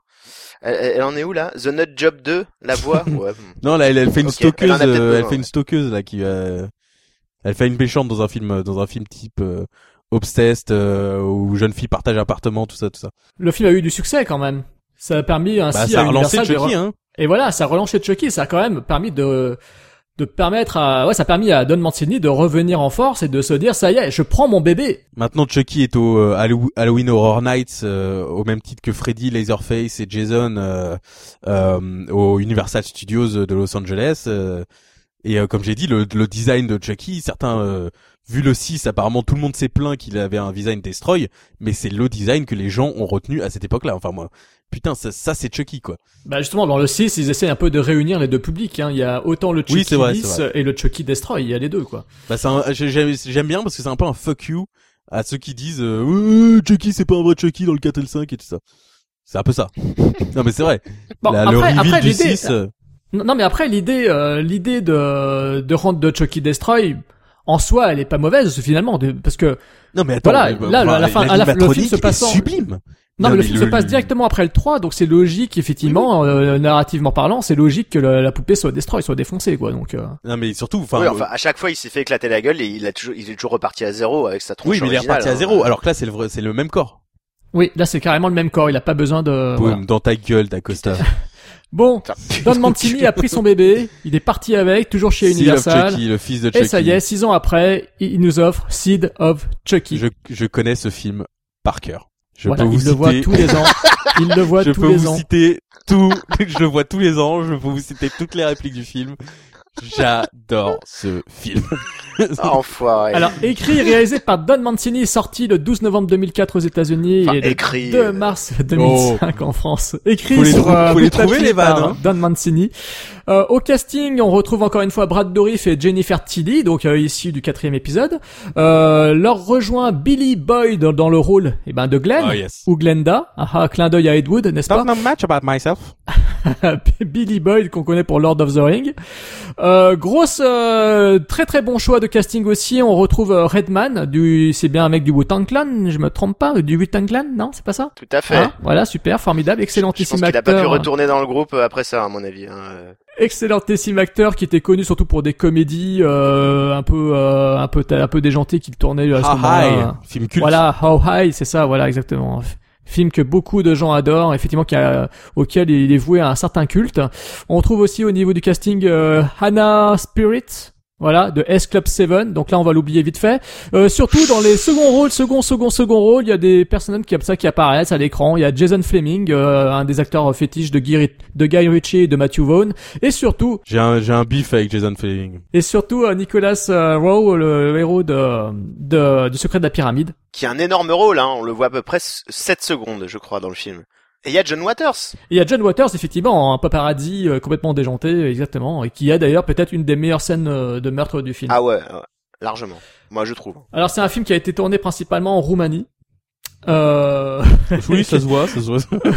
voilà, ça se voit beaucoup, malheureusement. Ouais, c'est le, le, le Euh, pire il Los Angeles que euh, jamais porté à l'écran. je crois.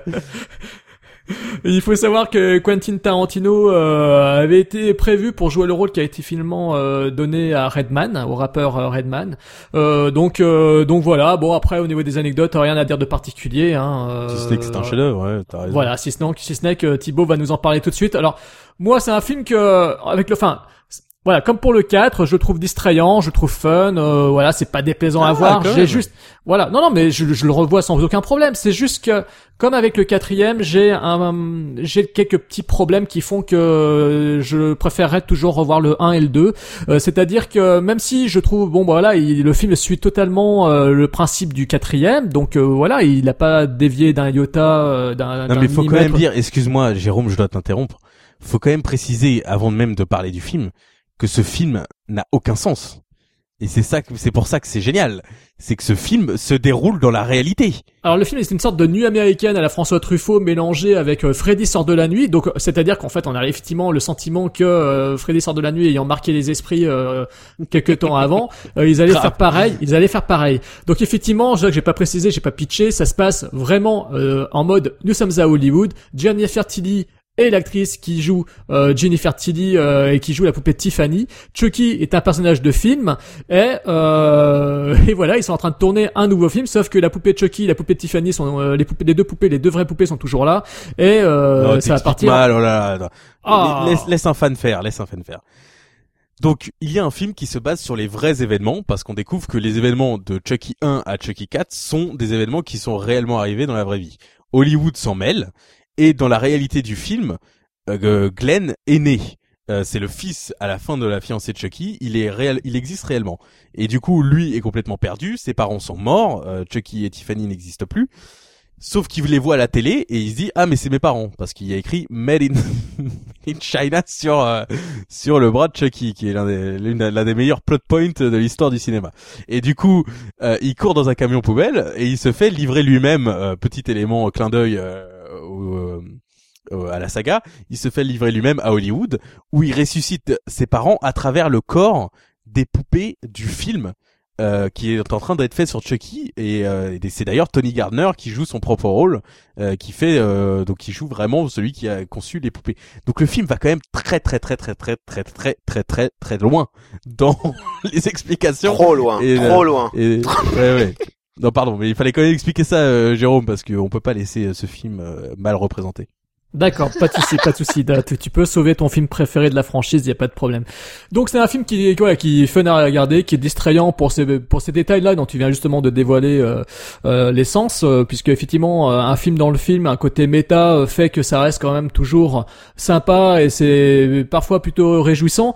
Le gros problème que j'ai avec le film, c'est que bah c'est en fait ça vient pas des poupées en, soi euh, même si j'ai beaucoup de mal avec la avec la poupée euh, Glenda j'ai vraiment du mal avec je le trouve vraiment affreux et j'ai vraiment je il m'insupporte dans le film et voilà même si on en a débattu ensemble euh, il est logique qu'il soit représenté comme ça quelque part moi j'ai vraiment du mal avec sa gueule et j'ai vraiment du mal avec cette poupée je trouve que je la trouve vraiment C'est David Bowie, quoi. ah mais je le trouve pire que David Bowie. C'est un mélange de David Bowie et, et Steven Tyler et, euh, et je sais de John Waters aussi. Là. Enfin il a, il a vraiment une sale gueule quoi. C'est c'est vraiment pas possible.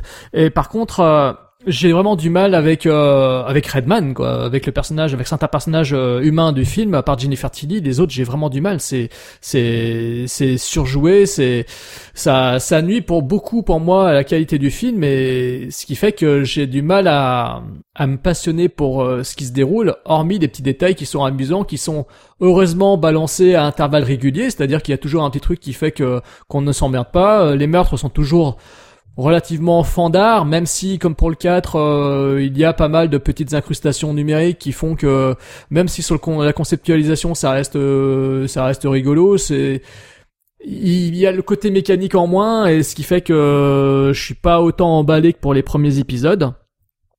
Et puis sinon, euh, voilà, c'est un film que, qui se suit euh, de façon un petit peu. Euh, voilà, moi, pour être honnête, quand je l'ai revu, j'étais, je l'ai revu avec le commentaire audio et ça m'a suffi. Je me suis rendu compte que que j'avais pas besoin de revoir le film euh, en l'état euh, pour me rendre compte que j'étais pas suffisamment emballé euh, emballé par ça quoi c'est à dire que j'ai alors oui, je sais que Thibaut et moi on s'est un peu fâché sur le 6, mais j'ai des- je, je trouve le 6 euh, un, peu meilleur que celui-ci quoi. Euh, En revenant un peu à l'essence de, Chucky et à Maléfique, euh, je j'ai retrouvé un peu le Chucky que je préférais au final et je me suis rendu compte en préparant le podcast que que voilà que l'épisode 5 pour moi était un de ceux que j'aimais le moins avec le 3 quoi, c'est-à-dire que euh, j'ai vraiment du mal à suivre, à m'attacher au personnage, à m'attacher à ce qui arrive, même si c'est complètement what the fuck, je reconnais. Hein, c'est euh, le, le, le concept euh, même est taré. Le, il y a plein d'idées audacieuses. euh, je reconnais totalement que c'est gonflé à plusieurs reprises. Le rien que le générique avec les spermatozoïdes, avec le sperme, avec le le, euh, le sperme qui se voilà, c'est c'est Gaspard Noé-esque euh, total. euh,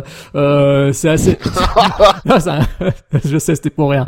Euh, même si c'est, enfin, je veux dire, c'est gonflé. Il y a des choses gonflées dans ce film, donc c'est bien trouvé. Je reconnais que c'est bien vu. Il y a des choses qui sont bien vues, comme euh, un, des personnages euh, les plus sympathiques euh, du film qui se fait zigouiller euh, de façon atroce, quoi.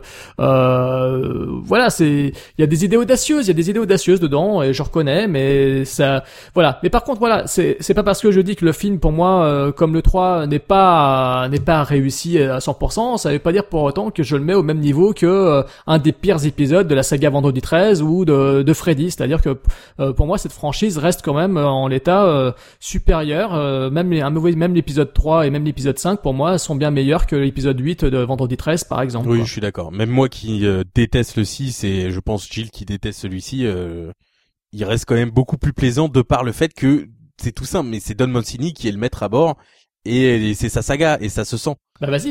Ouais, ouais. Non, mais j'ai pas envie de parler vas-y, Thibaut. Me gêne. Ah ouais ouais ouais, vaut mieux pas finir sur une note comme comme moi. Euh, pouf, oh là là. Euh, Je vais couper mes que- écouteurs. par quoi par- commencer Par quoi commencer? Euh, Je me suis fait chier comme un rat mort devant ce film euh, qui fait pourtant qu'une heure 27. J'ai l'impression qu'il faisait 3h27. Moi, je- je- j'en ai pris plein la gueule. Redman. Je pensais même pas que c'était lui, pour tout vous avouer. Je, je me suis dit c'est pas Tu possible. pensais, il a pas tu pu, pensais que c'était Coolio, ça. Je pensais que c'était un mec qui jouait Redman. Je me suis dit il a pas pu signer. C'est pas, il, est, il, est- il sait lire, je, je pense. Mais attends, une question, Euh, une question. Euh, quand est-ce qu'il est sorti Halloween Résurrection Parce que dans Halloween Résurrection, c'est pas Buster Rhymes aussi qui joue comme une quiche Si si, hein, exactement. C'est ça, hein Ils Exactement, partagent la même mauvaise idée, quoi, en fait. Et il y a Snoop Doggy Dogg dans Bones aussi qui est exceptionnel. Ah, là, là, mais Snoop, mais Bone, c'est, c'est Fandard. Bone, c'est Fandard. Non, ta gueule, ouais, ta gueule, ta gueule. Et donc là, bah ouais, euh, je vais, je vais, je vais pas répéter ce que je disais tout à l'heure, hein, parce que c'est ça. ouais, c'est vrai, ça pas ne la fait peine de qu'amplifier répéter. Alors, euh, Ouais. non mais ça ne fait qu'amplifier ce que j'aimais déjà pas dans le précédent. Euh, Là, ça pousse les curseurs à l'extrême. Alors effectivement, euh, euh, on peut leur accorder qu'ils ont été au bout, hein, comme dans le 3. Hein, ils ont, ils ont, ils ont essoré le truc euh, à fond. Et là, pour le coup, c'est complètement, c'est complètement what the fuck. C'est vrai, vous l'avez répété. Moi, pff, je- j'ai, j'ai pas compris. Alors j'ai dû, j'ai dû louper un truc. J'ai, j'ai pas, j'ai pas compris l'idée même, le concept, le tout. Quoi. Le- le- visuellement, j'ai trouvé ça, mais, mais pire que moche, quoi, pire que laid. Don Mancini, je sais pas. Enfin, il faut qu'il, il faut qu'il choisisse au bout d'un moment, ou alors, je, je- faut qu'il change peut-être, je ne sais pas. Euh, c'est pas possible quoi. Même le fils de Chucky en lui-même, encore une fois, c'est une bonne idée. Euh, Il y a des, il y a des bonnes idées même dans dans dans le concept même. Tu vois, le fait qu'il se cherche, qu'il cherche son identité. euh, ça, c'est euh, clairement un hommage, comme tu disais, à à, à Ed Wood et au côté un peu euh, nanardesque du du truc assumé. Euh, mais bon, voilà, euh, c'est c'est c'est pas possible. C'est juste. Si la, la- alors moi j'ai bien aimé la façon dont il se débarrasse. J'ai spoilé, on s'en fout, on l'a dit. Hein. Euh, j'ai bien aimé comment il se débarrasse de son propre père. Ça, j'ai trouvé ça cool. Je je j'ai trouvé ce moment-là bien. La le- la mort de de de John Waters aussi vraiment euh, efficace. Euh, mais Sinon, au-delà de ça, la pauvre Jennifer Tilly, moi, ça m'a fait de la peine pour elle euh, de la non, voir attends, comme ça. la De... pauvre, euh, sa carrière de merde, euh, elle met, c'est un film au moins Don Mancini la met au centre de l'écran. Je suis désolé. J'avoue, mais, ouais, s'éclate. mais hein. Moi, même je pense le qu'elle s'amuse euh, comme une petite folle. Hein. Bah j'espère pour elle. De toute façon, euh, là, euh, à ce stade, euh, c'est comme dans le 6, tu vois, je ne m'attendais pas du tout à ça, euh, à ce qu'ils re- réutilisent la même mythologie, mais là non, moi je j'ai vraiment pas trouvé quelque chose de Bah, stimulant ma, là-dedans. ma- question, parce que c'est la, parce que, enfin, soyons clairs, c'est un film qui, qui c'est un what, c'est un bordel complet, c'est un what the fuck complet, complètement assumé, comme tu l'as dit, Gilles. Même toi qui détestes ce film, tu reconnais que c'est assumé, parce qu'il part très très loin. Mais moi, je me demande franchement comment on peut prendre ce film au sérieux. Et c'est pas une insulte à ton intelligence, genre euh, comment tu peux pas voir que c'est. Mais je me demande, mais c'est tellement what the fuck, c'est tellement Mais une oui, mais- comédie. Non, mais que comment on peut prendre ce film au sérieux, quoi? Justement, c'est ce que euh, c'est. J'aurais dû le dire tout à l'heure, et c'est un peu le centre du truc. Hein. C'est que si on, on part du principe qu'on est parti sur une comédie euh, horrifique, perso, moi ça ne, enfin, ça ne fonctionne pas. Il y a rien qui me fasse marrer là-dedans. Enfin, honnêtement, je, je trouve ça. euh, Il y a peut-être deux trois bonnes idées et tout, mais je, pour moi, je sais pas, je reste là de- de- devant ce truc-là. Au-delà du, au-delà du fait qu'effectivement c'est vachement créatif, ça part dans tous les sens, c'est complètement assumé, euh, c'est, cool, tu vois. Mais euh, ça ne, ça ne me fait pas, bah, ça ne fait pas marrer quoi. C'est pas. euh, mais je comprends, hein, tu vois que c'est une comédie. Je le prends pas du tout au sérieux le film, mais pour moi ça ne marche pas quoi. Tu vois, Donc t'aimes pas, euh, t'aimes pas, pas parce que ça se prend pas au sérieux, mais t'aimes pas parce que tu trouves ça pas drôle, tout simplement. Ouais, voilà, parce que je trouve ça pas drôle. euh, c'est, ça me passe au-dessus de la tête. euh, Tu vois les vannes. Là, en plus, il y a des trucs des fois. euh, Il y a des, il y a, il y a des kills qui sont rigolotes. Même le truc avec les tripailles à table et tout ça. Il y a des trucs assez rigolos. Mais euh, au-delà de ça, tu vois, même le, le, la dynamique du couple, hein, même avec la famille et tout ça. pff, C'est vraiment, moi, ça ne, ça ne marche pas du tout sur moi. Le, le, le- l'espèce de truc à la fin avec cette espèce de, euh, de, de deuxième fin derrière où tu vois ce qui s'est passé et tout. On, on voit que ils, ils ont essayé encore plus d'ouvrir des pistes et tout ça, mais ça part dans le, c'est une choucroute garnie quoi, le bordel. C'est, euh, et, et pourquoi pas hein J'ai envie de te dire pourquoi pas. Mais sur moi, ça ne marche pas. Et clairement, j'étais limite content euh, qu'ils repartent dans une autre direction avec le dernier, même si je l'avais pas vu hein, encore, tu vois. Donc voilà. Mais euh, mais là, c'est c'est c'est pas possible. Je vais te laisser en dire du bien et ça ça j'ai Bah, je suis le, je crois que je suis le seul, euh, je suis le seul en. France et en Navarre euh, à vraiment dire du bien de ce film parce que moi ça me fait mourir de rire ce film. C'est, je trouve que c'est une comédie euh, très drôle, mais encore une fois ça va être difficile de le défendre parce que c'est, c'est, je comprends qu'on puisse haïr ce film. Si on attend un film d'horreur, si on est fan de Chucky en version horreur, le fait qu'il ça s'est pris un énorme backlash près des fans et que tout ça, euh, oui, je me dis bon bah on doit pas tous avoir le même sens de l'humour. Après que les gens disent c'est juste pas drôle et tout ça, ça je peux pas argumenter. C'est euh, ça c'est clair que c'est juste question de voilà, goût. hein. c'est totalement. Mais là, je vois plus euh, ce que tu voulais dire. C'est juste que dans le style que c'est euh, de comédie what the fuck, ça n'a pas marché sur sur toi. Mais euh, mais moi, ça marche totalement. Je trouve ça hilarant. euh, la galerie d'acteurs. D'ailleurs, j'emmerde un peu Jason Fleming qui a dit euh, que le dans le, une interview au Heavy Club, je crois, ou chez Empire, il, euh, je crois que c'est sur Empire, il a dit que le moment le plus embarrassant de ses carrières, c'est quand il était euh, voilà dans un pays euh, de Scandinavie euh, à jouer un mini rôle de Père Noël dans Chucky.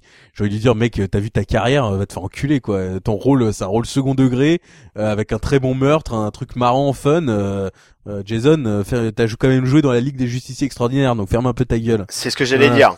Euh, Faut qu'il se calme. voilà ce que j'ai à dire. faut qu'il se détende. Euh, non mais voilà, je trouve ça hilarant le côté. Enfin, ça n'a aucun sens, ça n'a aucun sens. Mais en fait, je, ce film est une est un doigt d'honneur à Scream 3. Ce film, à mon avis, c'est Don Mancini qui a dit.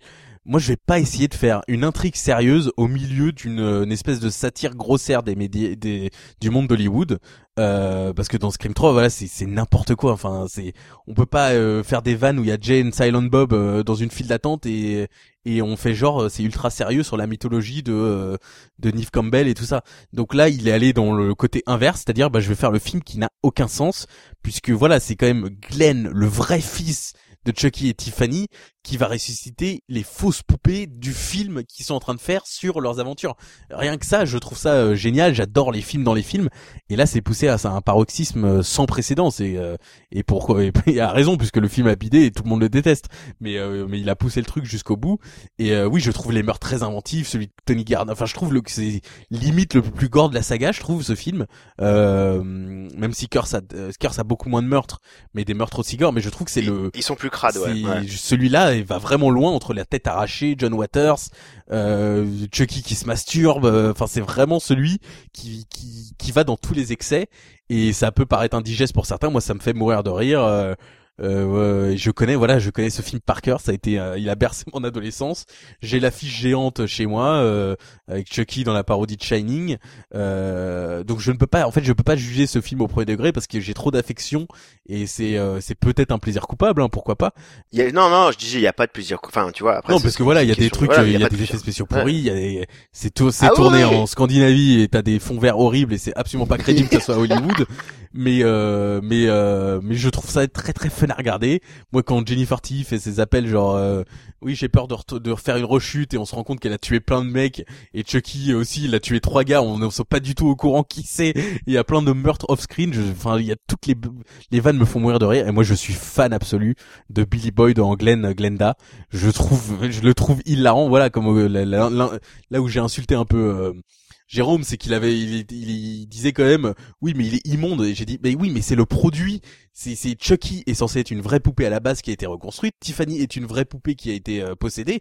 Chucky et le euh, Glenn est le produit de ces. Ce n'est pas une poupée. C'est pas, c'est le produit. C'est un, c'est quelque chose qui est né. C'est un enfant. Donc c'est pour ça qu'il est immonde et qu'il ressemble à rien. Et, euh, et c'est, mais c'est ça que je trouve génial. Et ces transformations entre Glenn et Glenda. euh, euh, Billy Boyd, ça, ça, son doublage, je, je trouve ça hilarant. Je connais ce film par cœur. C'est, euh, c'est méga cheap euh, par moment, euh, c'est fun par d'autres. euh, Enfin, la fin n'a aucun sens, mais euh, je, j'adore ce film. Je trouve. Ouais, fun. la fin d'ailleurs, on peut en parler de la fin vite fait ou pas? Oui, oui.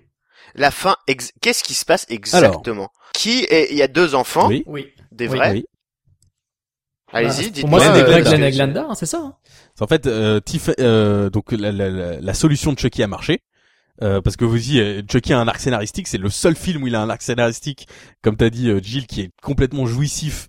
euh, entre euh, voilà ils sont tous pendant quatre films ils sont obsédés par l'idée d'aller dans des corps humains et là ils se rendent compte mais en fait je suis invincible je reviens comme je veux euh, je fais des meurtres on fait un film sur moi mais je suis une star mais je fais ce que je veux et du coup leur plan marche c'est-à-dire que Jennifer T accouche de jumeaux qui sont donc les techniquement les, les fils de Charlie Lee Ray et en fait euh, à la fin dans l'hôpital il trans euh, Tiffany fait le fait le truc. Sauf que ça prend du temps à être euh, euh, à être ça prend du temps à enfin ça ça, prend effet. Mais euh, c'est off screen. C'est-à-dire que le- la scène ils font le Tiffany fait le truc avec euh, l'allumette. Euh, il y a Chucky qui meurt Tiffany meurt. Euh, il reste que Glenn euh, dans et, Tif- et la vraie euh, Jennifer T et euh, la fin dit qu'en gros ça a marché c'est-à-dire que Tiffany est dans le corps de Jennifer T et que Glenn et Glenda se sont transformés euh, sa, sa- son côté euh, bipolaire s'est transformé en Glenn et Ah, Glenda voilà, donc, euh, c'est ça. donc le. Glenn est le vrai Glenn, euh, leur fils, mais il y a aussi Glenda qui est la vraie Glenda. Et en fait, on se rend compte, D'accord. euh, la, la fin et donne une, une, une, une réponse à la question du film, c'est-à-dire lequel de Glenn et Glenda va devenir un tueur. Et en fait, c'est Glenda parce que euh, elle est complice avec sa avec sa mère du meurtre de la babysitteuse. Et en revanche, Glenn est, est en fait la, la partie gentille euh, de Glenn et Glenda. Oui, je je, je m'y connais beaucoup trop. Euh... en Seed of Chucky. euh, C'est- inquiétant, hein. ouais. Non, mais ce qui est assez amusant, c'est de voir que dans l'épisode suivant, euh, ce sont des pistes qui vont complètement laisser de côté, quoi. Et en même temps, euh, non. Et Oui, c'est là, où j'insulte- et côté- c'est là où j'insulte globalement le 6. Ouais, ils ont gardé un peu de trois trucs. On sait pas encore, hein, Ouais, ça sera développé dans mais le non. 7. Hein. Voilà. Ouais, oh, tu sais. Mais bon, voilà. eh ben, euh, En tout, ces deux épisodes de comédie horrifique et surtout le 5 euh, sont détestés des fans. Du coup, euh, la saga s'arrête. Euh, Universal ne finance plus des Chucky jusqu'à ce que Don Mancini euh, arrive à convaincre euh, la malédiction de Chucky qui devient un DTV et qui devient aux yeux de tous un reboot jusqu'à ce qu'on voit le film. Quel enchaînement. Donc euh, le 5 encore une fois plusieurs années après hein, euh, euh, non le 6 pardon plusieurs années après le 5 le 5 avait été, été sorti en 2004-2005 euh, et celui-ci euh, arrive en 2013 DTV directement en vidéo. C'est euh, je crois le plus petit budget euh, qui a été consacré à un épisode de la franchise. Toujours se sous voit. euh, oui oui bah oui tout à fait ouais. Euh, toujours sous euh, l'emprise de la Universal toujours sous euh, la main de- du manipulateur de la poupée euh, Don Mancini hein, c'est son bébé encore une fois. Donc là il en tient les rênes. Avec au casting encore une fois Brad Dourif. Euh, sa propre fille Fiona qui euh, depuis les moments où elle était pas horrifiée par son père en train de hurler a bien grandi depuis. Euh, et qui d'ailleurs en ce moment elle joue dans une série Netflix euh, Dirk euh, Dirk euh, Gentry j'avais vu Gently. Vous ouais. avez commencé à regarder euh. Ouais, j'ai vu les Non, deux premiers vu encore. épisodes, c'est assez déjanté, c'est assez déjanté, c'est sympa. Enfin, en tout cas, les deux premiers épis- épisodes que j'ai vus, j'ai trouvé ça assez sympa. Euh, au casting, on a aussi, euh, bon, en fait, au casting, voilà, il y a beaucoup d'acteurs qui viennent de, de nulle Oh, part, putain, qui viennent oh de séries télé, casting. qui Oh. sont des seconds, seconds, seconds rôles. Euh, on a par exemple Daniel euh, Bizuti ou Bizuti euh, qui jouait euh, la une des méchantes de Insidious chapitre 2, hein, qui faisait la mère du psychopathe dans Insidious 2. Euh, on a également euh, l'inspecteur Cruz, enfin le mec euh, Cruz Castillo de la série Santa Barbara. Enfin, il s'appelle Oh autrement hein, l'acteur, hein, mais moi je me rappelle de Cruz Castillo dans la série Santa Barbara, donc voilà. Euh, une série. Bonne mort pour le coup. Oui, oui, oui, c'est, Sympa. oui, c'est, c'est, c'est Sympa. sympa, effectivement. Euh, donc voilà, c'est le film le plus long de la franchise, 97 minutes, c'est quand même assez incroyable. Euh, ça se sent certainement dans le film d'ailleurs que c'est le plus long. Euh, et puis euh, voilà, c'est un film qui a été tourné sur une trentaine de jours. Euh, pas grand chose à dire de plus au niveau du trivia sur ce film qui est sorti en vidéo et qui, à mon avis, a a renfloué quand même des caisses, qui fait qu'un septième épisode est donc euh, prévu pour prochainement. Donc voilà. Il y a quand même une actrice qui s'appelle Chantal Quenel hein, dans oui, ce film. qui hein. fait C'est la, oui, euh, tout à fait, ouais, qui fait la mère de Fiona. Avec ça, euh, ouais, elle, elle- elle avait joué dans Far Cry 2, le jeu vidéo. Alors quand même, c'est bien. Ah, c'est c'est, c'est pas mal quand c'est même. pas mal. Non, il y a des, y a non, Ça, C'est une sacrée carrière, dis donc. non, mais il y a de, Elle est sur la pente ascendante là. Je pense qu'on peut pas l'arrêter. hein. Mais par contre, euh, de mémoire, euh, je crois que l'acteur qui joue le rôle du livreur dans la scène d'intro, dans dans le début du film, a depuis fait carrière. Dans le porno non, pas vrai. du tout dans le, non, non, pas dans le porno, euh, pas du tout, mais je peux vérifier, mais de mémoire. Non, Et euh, alors, il me semble, alors c'est c'est à prendre avec des pincettes, il me semble que l'armoire dans la cuisine joue dans Jumanji, mais c'est des rumeurs. Je crois, je, c'est ce que je me disais aussi. Tu, tu ne fais que confirmer mon, ouais, Voilà. ouais, ouais, je pense. Et tu sais que c'est le premier film depuis le 2 où euh, Andy revient, euh, le- l'acteur, Oui, le vrai acteur. Alex de- Vincent, tout à fait. Ouais, Alors il revient que dans la version euh, unrated, qui ça c'est quand même le, le petit truc aberrant, c'est-à-dire que cette scène post générique n'est disponible que sur la version unrated. Ah ça je savais pas. alors vois. l'acteur dont je Ah vous bah, c'est parle, encore plus con alors. ça. l'acteur dont je vous parle, c'est Jordan euh, Gavaris. Il joue en fait dans la série Orphan Black. Ah putain, d'accord. ah non, ah, d'accord, Voilà, donc euh, le mec a quand même réussi son son petit tour de piste. En Voilà. même temps, il est jeune, hein, donc euh, tant mieux pour lui. Alors Curse of Chucky, Gilles, qu'est-ce que t'en as pensé? Après les méfaits, après la souffrance devant les épisodes 4 et 5, est-ce que ça a été une délivrance ou pas? Non, non, non, non, non, non, non, on va pas non plus se mentir, hein, c'est pas, euh, voilà, c'est assez, euh, relou, hein, euh, globalement. Euh, encore une fois, il y a des super idées. Moi, je trouve que la tronche, alors, on va, je vais pas le redire une huitième fois. je trouve qu'il y a des tronches des fois qui de, de Chucky qui font vraiment flipper pour le coup. Rien que le fait de lui de lui mettre les yeux un peu exorbités en sang, là, des fois, ça fonctionne très très bien sur certains plans. Moi, j'aime bien. Encore une fois, je suis peut-être finalement très chiant comme mec. J'aime bien qu'il ferme sa gueule pendant 45 minutes et qu'il soit juste comme dans le 1 là, qu'il se déplace d'un endroit à un autre, euh, qu'on tourne sa tête euh, et tu sais avec le truc de la rat et qu'en fait il a juste ouvert un placard mais il est assis sur un côté et tu sais qu'on se dit tiens il a bougé machin. Ça je trouve que c'est assez rigolo. Mais sinon le reste euh, non c'est c'est il y a pas il y a pas grand chose. Je trouve c'est c'est bien d'avoir fait un un huis clos. Tu vois je trouve que c'est une idée sympa. Il y a y a des échos au premier aussi avec le côté un petit peu gothique. Ils ont voulu mélanger plusieurs styles et tout ça. Mais sinon, l'actrice principale, la, la, la Fiona Dourif, c'est pas, elle tient pas. Je trouve qu'elle tient pas vraiment le truc à elle toute seule. Les autres membres de la famille, t'as as juste envie qu'ils crèvent, mais vite. Mais, mais vraiment vite quoi. Euh, Chantal Quenel, euh, la, la, la si bien nommée, celle qui joue, euh, non, je confonds. Daniel Bizuti, c'est la nana qui joue Barbie, Barbe là. Elle, euh, c'est pas possible, c'est juste, euh, c'est pas possible quoi. Et, euh, pas- et les autres aussi en même temps, hein, la, la, la petite, babysitter, tous quoi. Le Tous, prêtre, le prêtre le plus crédible.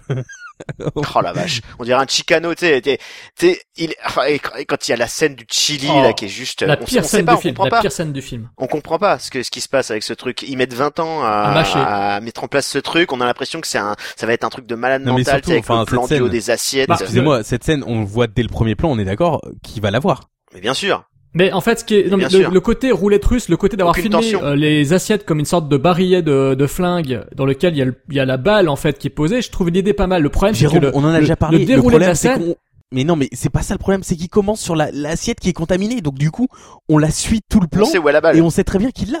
S'ils avaient fait une Oui, vraie roulette russe, c'est-à-dire on ne sait pas qui c'est.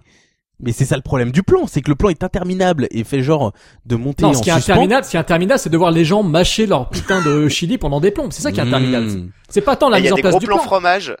Il y a des gros plans fromage quand même assez assez poussés dans ce film. On voit qu'il y a eu un gros budget euh, au niveau de la mozza.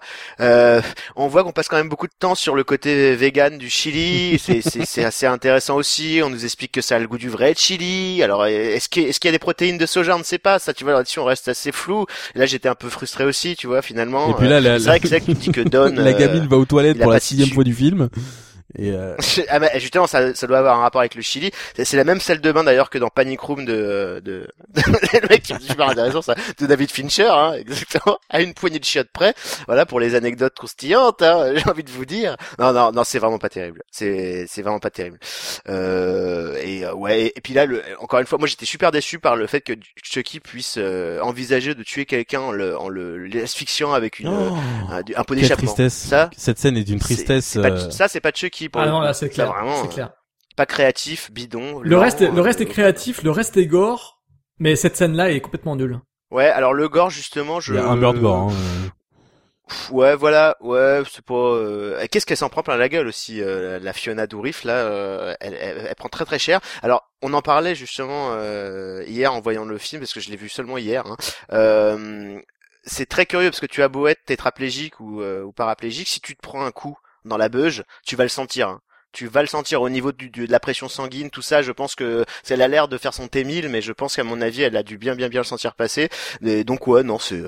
Et puis encore une fois, c'est une fausse bonne idée, quoi. Le fait de nous, de nous dire, on- attention, attention, on est en train de rebooter là, on reboot là, on reboot, et puis à la fin, ta ta ta, tu vois, quand on lui gratte la tête et tout, il y avait encore cicatrice et euh, et non, ça, ça marche pas, ça, ça ne fonctionne pas du tout. Et j'ai cru comprendre que dans le prochain, il y aurait la fiancée euh, justement qui revient. Alors ça, je sais pas trop ce qu'ils vont faire dans le septième, mais par contre, moi, euh, ce que tu n'aimes pas, là, le côté, euh, vas-y, on te fait croire que c'est un reboot et en finalement non, c'est ce qui m'a le plus plu dans le film, c'est ce qui m'a le plus Ouais, marqué. pareil, pareil. J'ai beaucoup aimé cette scène justement.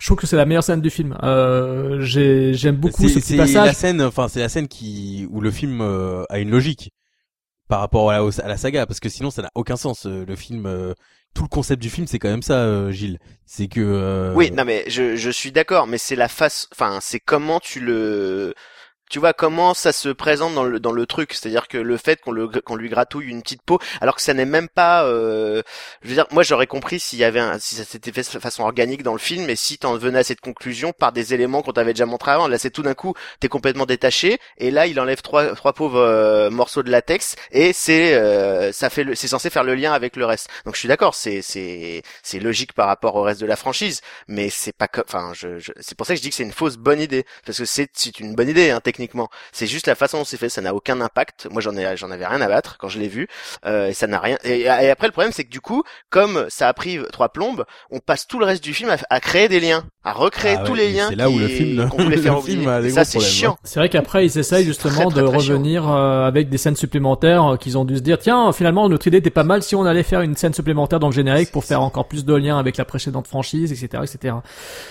Et puis même, enfin toute cette enquête ou tout, tout ça, on, on en a rien à secouer. Hein. Euh, Tiens, je vais aller chercher tout ça, ce qui s'est passé avant et nanana. Ça aurait dû être euh, fait de, manière vachement plus organique à l'intérieur même du film euh, dès le début, grâce à des allusions, grâce à des trucs où on se serait dit ah mais en fait on aurait pu le savoir, on aurait pu le comprendre. Bah non, non non, c'est juste jeté comme ça sur nos tronches comme un paquet de merde et, euh, et on doit se démerder avec ça. Alors ok, bon, euh, mais c'est c'est ça que moi je trouve qui fonctionne. Alors moi quand je l'avais vu la première fois, le film ne m'avait pas déplu. J'avais justement bien, j'avais beaucoup aimé en fait pour être honnête. Euh, J'avais beaucoup aimé l'aspect gothique dont tu as parlé tout à l'heure. J'ai trouvé que le petit côté euh, film euh, film gothique universel, euh, ambiance euh, huis clos avec une vieille demeure qui m'a rappelé celle de, de l'introduction de Phantom contre Fantôme de, de Peter Jackson. Je trouvais ça assez cool. J'étais plutôt content. Évidemment, ça trahit le manque de budget du film, le manque de moyens. J'étais embarrassé déjà quand même la première vision. J'avais déjà été embarrassé par le casting, par certains comédiens que j'avais trouvé plutôt mauvais, notamment le celui du qui joue le prêtre qui est juste insupportable. La scène, euh, la scène du repas qui m'avait vraiment mais fortement déplu et même à chaque revoyeur, ça m'a, c'est une des, c'est une des pires scènes de la franchise. Euh, voilà, les défauts, les défauts m'avaient marqué, mais euh, j'avais bien aimé euh, les surprises euh, dans la partie finale et j'avais beaucoup aimé euh, le concept de mettre face à Chucky, euh, face à une poupée qui est censée être euh, inerte, être immobile, on lui met euh, face à elle, on lui met une jeune femme qui est censée euh, euh, se mouvoir difficilement euh, en chaise roulante euh, et puis il se trouve que Fena Dorif, euh, je la trouvais plutôt cre- plutôt craquante, donc j'avais trouvé ça assez cool. il suffit des fois de peu de choses pour me faire plaisir. Et voilà, donc et, et puis j'ai- mais bon, j'avais été euh, heureux de voir que finalement ce n'était pas un vrai reboot, que c'était en fait euh, un film euh, qui se voulait fidèle à l'esprit des premiers épisodes, euh, tout en euh, se, tout en euh, jouant un sale tour au spectateur, en lui faisant tout d'un coup euh, comprendre que ben non, ce n'est pas un reboot et c'est bel et bien un film qui appartient à la franchise. Il est totalement conscient des suites, de, pardon, des séquelles précédentes. Donc donc c'est un film qui qui joue le jeu. C'est un film qui contient des scènes de meurtre dont certaines sont moi j'aime beaucoup le, le meurtre de Daniel Bizuti. Je trouve que c'est il est assez euh, il est assez violent physiquement, je trouve. Donc euh, voilà, celui de la passe bien aussi. Le reste par contre effectivement c'est plutôt euh, c'est plutôt mollasson, c'est plutôt mou, c'est plutôt un Chucky en petite forme.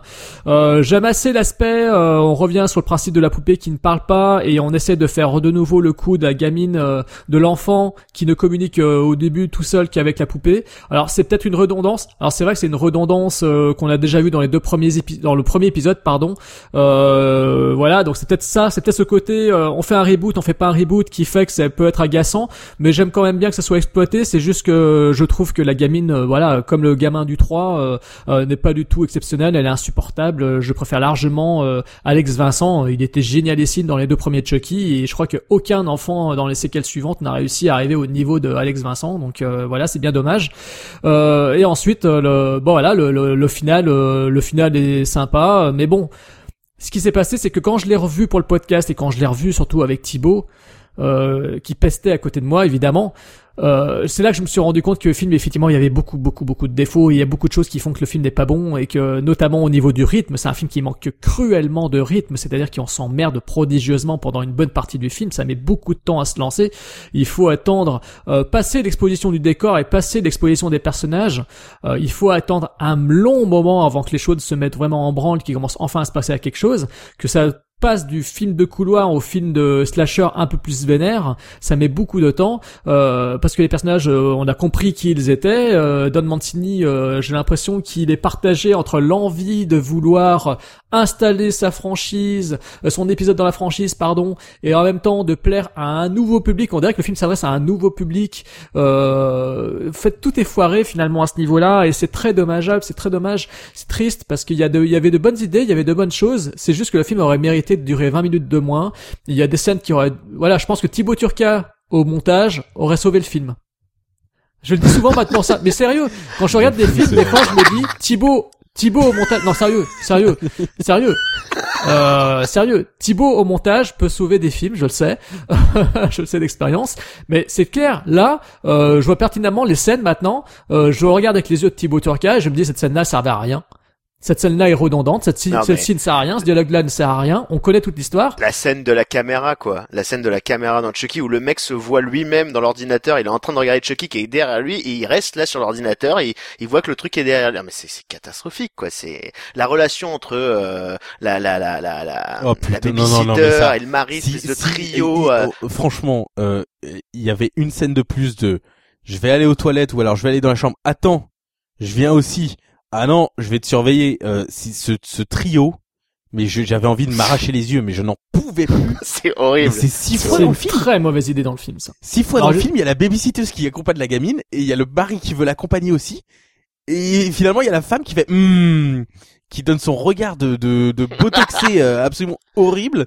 Mais c'est Oh, elle est figée Oh là. là pauvre. là. Euh, ça, ça, ça ne sert strictement à rien. Je comprends pas le concept. C'est comme le Mais coup c'est Gigi, racoleur au pas. Possible. va passer huit En plombes fait, sur ce c'est genre des, de c'est truc. des lesbiennes, super, euh, génial. J'adore comment elle coupe les tomates. En plus, vous vous souvenez de ce détail? Elle les coupe, elle met son bras à un mètre de la tomate et elle explose comme ça. Là, rien que ça, je trouve ça génial. Mais qu'est-ce que c'est? Rien que ça, il a pas réussi à lui expliquer comment couper une tomate. Il, il a même pas réussi à, lui- à la diriger pour que ça ait l'air crédible de couper une putain de tomate, quoi. Enfin, c'est là que tu te dis, ouais, putain, ils sont partis loin. Ils sont. Alors 30 jours, peut-être 30, 30 jours, jours hein, par mais il y a âge, quand même. euh, faut, faut se détendre, hein. Faut. Oula, putain. Vas-y, Thibaut. hein, Euh, j'ai de haï ce pensée, hein. film. Je trouve que c'est une insulte à la saga et aux fans qui sont pas du tout récompensés avec ce film. Je viendrai, on viendra et on conclura sur les problèmes de logique que ce, ce film euh, nous met par rapport à la saga parce que j'ai beaucoup de choses à dire vis-à-vis de ça. Mais juste pour revenir, enfin, euh, sur des trucs que vous avez pas dit, c'est déjà c'est d'une laideur visuelle absolument. euh, Enfin, c'est tout ce qu'on attend d'un DTV numérique. C'est d'une, c'est horrible visuellement. Les maquillages sont dégueulasses. Euh, c'est le, meurtre gore du film. On dirait un meurtre tiré de Hatchet. euh, tellement il est mal éclairé et mal filmé. Je trouve ça. Enfin, ok, il y a du sang qui gicle, mais on voit très bien comment c'est fait et c'est très très moche. Pareil que, en fait, pareil que Gilles sur euh, sur Seed of Chucky. C'est-à-dire que, ok, je n'ai aucun souci avec le concept de revenir au, au- Je comprends que les gens détestent ce 5 ils, ils pouvaient pas refaire une comédie d'horreur. Même moi, euh, enfin voilà, ils sont arrivés au bout de- du truc. Donc refaire un reboot et que Chucky se reboot lui-même finalement, euh, c'est très malin. Euh, mais ça, mais pourquoi faire un film chiant dans ce, enfin, on peut bien le faire aussi ce film. On peut faire un film vraiment angoissant où justement il y a le concept quand même de Chucky qui a trouvé une handicapée à martyriser et ça c'est sur le papier, c'est jouissif. Et c'est jamais jouissif dans le film parce qu'à partir du moment où elle est une fois par terre, ça y est, il se révèle, euh, hop, il révèle sa cicatrice, il fait son monologue et, euh, c'est n'importe quoi. Et en, et en attendant, voilà, il y a des personnages insupportables qui sont joués de manière absolument insupportable. C'est insupportable à regarder ce film, je trouve. Euh, Gilles avait raison. Il y a deux trois idées qu'ils ajoutent à la mythologie, comme bah euh, le reveal de c'est la, la petite fille qui va répéter ce que Chucky lui a dit. Ça, on l'avait encore jamais vu euh, à ce point euh, là dans la saga parce qu'elle dit vraiment euh, une horreur. Ça, c'est plutôt jouissif. En revanche, voilà, euh, moi, je suis désolé, je vais pas voir un film Chucky. Je vais pas voir le sixième film Chucky pour voir à 40 minutes de film la main de Chucky qui verse euh, du poison dans du chili et ensuite devoir attendre 1h10 de film pour le voir enfin marcher parce que Mais par contre, Thibaut, est-ce que c'est pas le premier Chucky où on le voit enfin sous les draps avec la gamine, enfin avec un enfant en train de, en train d'un coup de s'animer ou de faire un regard de, de psychopathe? Je crois que c'est le seul où on voit ça. Il me semble c'est quand elle se met sous le drap. euh, avec oui lui. oui oui oui bah c'est oui oui Je crois que c'est le seul moment où il est flippant d'ailleurs. C'est le seul, le seul moment, moment la fraction de euh, seconde où tu dis ah non c'est mort. et euh, et après c'est bien sûr sauvé par le le meurtre à la webcam euh, qui est quand même euh, donc il y a deux personnes dans la même maison qui veulent quand même se faire du phone sex. Et euh, du, du coup qui s'appellent par webcam. L'éclairage de ce film il y a un gros problème parce qu'on n'y croit jamais que les personnages ne voient pas Chucky et tout ça. Et alors là Chucky il a le temps mais limite il serait il se serait fait un barbecue à côté d'elle elle aurait rien vu c'est-à-dire que le mec il a le temps de verser de l'eau de de, de, de, de, de tout agencer pour le meurtre et à la dernière minute euh, c'est limite Non, le saut, doit- est, le saut est déjà présent dans la scène.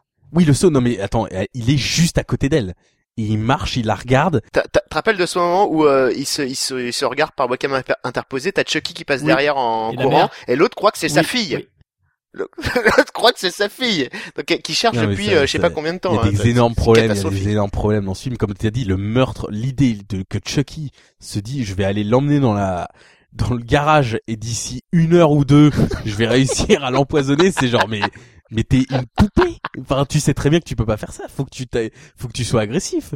Et euh, et ça n'a ça n'a vraiment. Enfin, pour moi, le film est, est un supplice.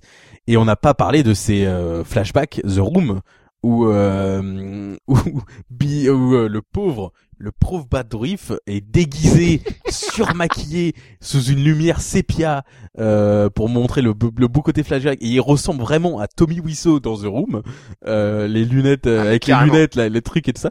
Et il y a et il y a mais c'est hallucinant à quel point les flashbacks sont longs. C'est et ne servent à rien.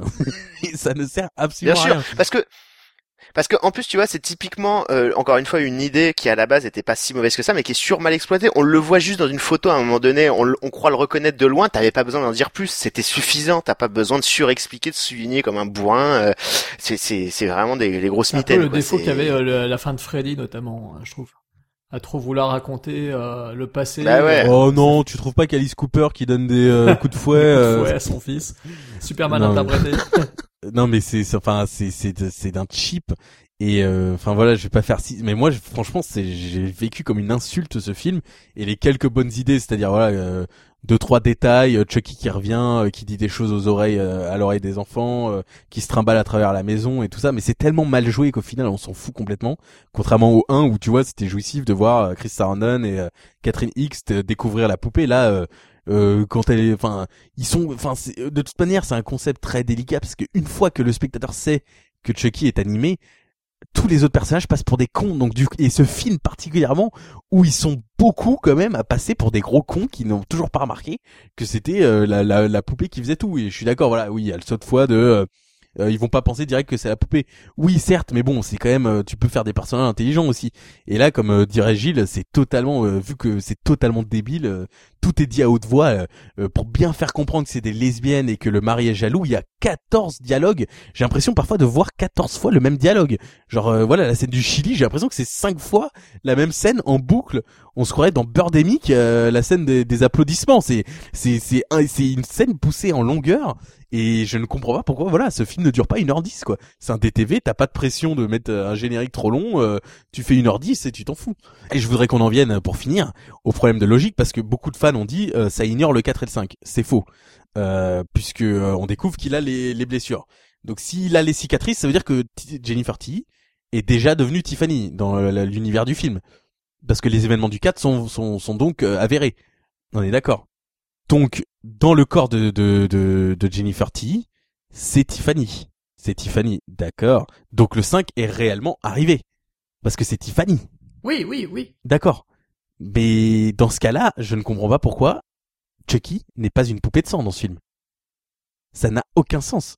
C'est tout Oui, l'intérêt de la saga, c'est qu'il est mortel et qui Donc, Ouais, Don. Don. Mancini euh, a complètement foiré. Euh, il Ah, mais s'est ça, j'ai- s'est mélangé enfin, les pinceaux. Je- j'ai hâte de voir un commentaire audio qui explique ça parce que j'ai cherché en ligne des réponses de, de fans euh, qui seraient outrés comme moi, mais je- il n'y a aucune explication pour laquelle c'est une nouvelle poupée. Enfin, c'est l'ancienne poupée, mais que cette fois c'est une vraie poupée. Sauf que si c'est l'ancienne poupée, elle doit être 200. Euh, le 4 et le 5, elle est, elle est 200. Et on peut pas dire, ça ignore le 4 et le 5 parce qu'en plus, Jennifer Tilly, quand elle refait le coup de tuer euh, un officier de police, elle dit, euh, il se doute jamais que je suis là. Ça veut dire que c'est les événements de Bride of Chucky et ont vraiment existé. C'est vraiment Tiffany qu'on est en train de voir. C'est Mais alors, mais alors, euh, il me semble pourtant dans le sixième, il me semble que la poupée euh, saigne rapidement. Pour moi, elle est déjà, euh, elle est déjà. Euh, Mais elle saigne pas quand elle se fait. dé- Mais quand elle se, oui, mais quand elle se fait dégommer, elle saigne pas. Ah, Ah, il se fait décapiter, Ah, il y a sa tête oui, qui oui, saute. oui. euh, non, il un y a pas d'effet gore euh, quand il quand il se prend des trucs dans la gueule et tout ça. Donc, euh, c'est, est-ce que c'est une réponse dans le 7 Je sais pas. Autant la scène avec Jennifer F- Tilly m'a vraiment fait rire parce que voilà, je, je suis fan du 4 et de 5, j'étais content de la revoir. Je me dis ah, euh, comme c'est quand même, il, il rejette pas parce que comme a dit Gilles, la pauvre quand même, elle s'est tapé le 4 et le 5.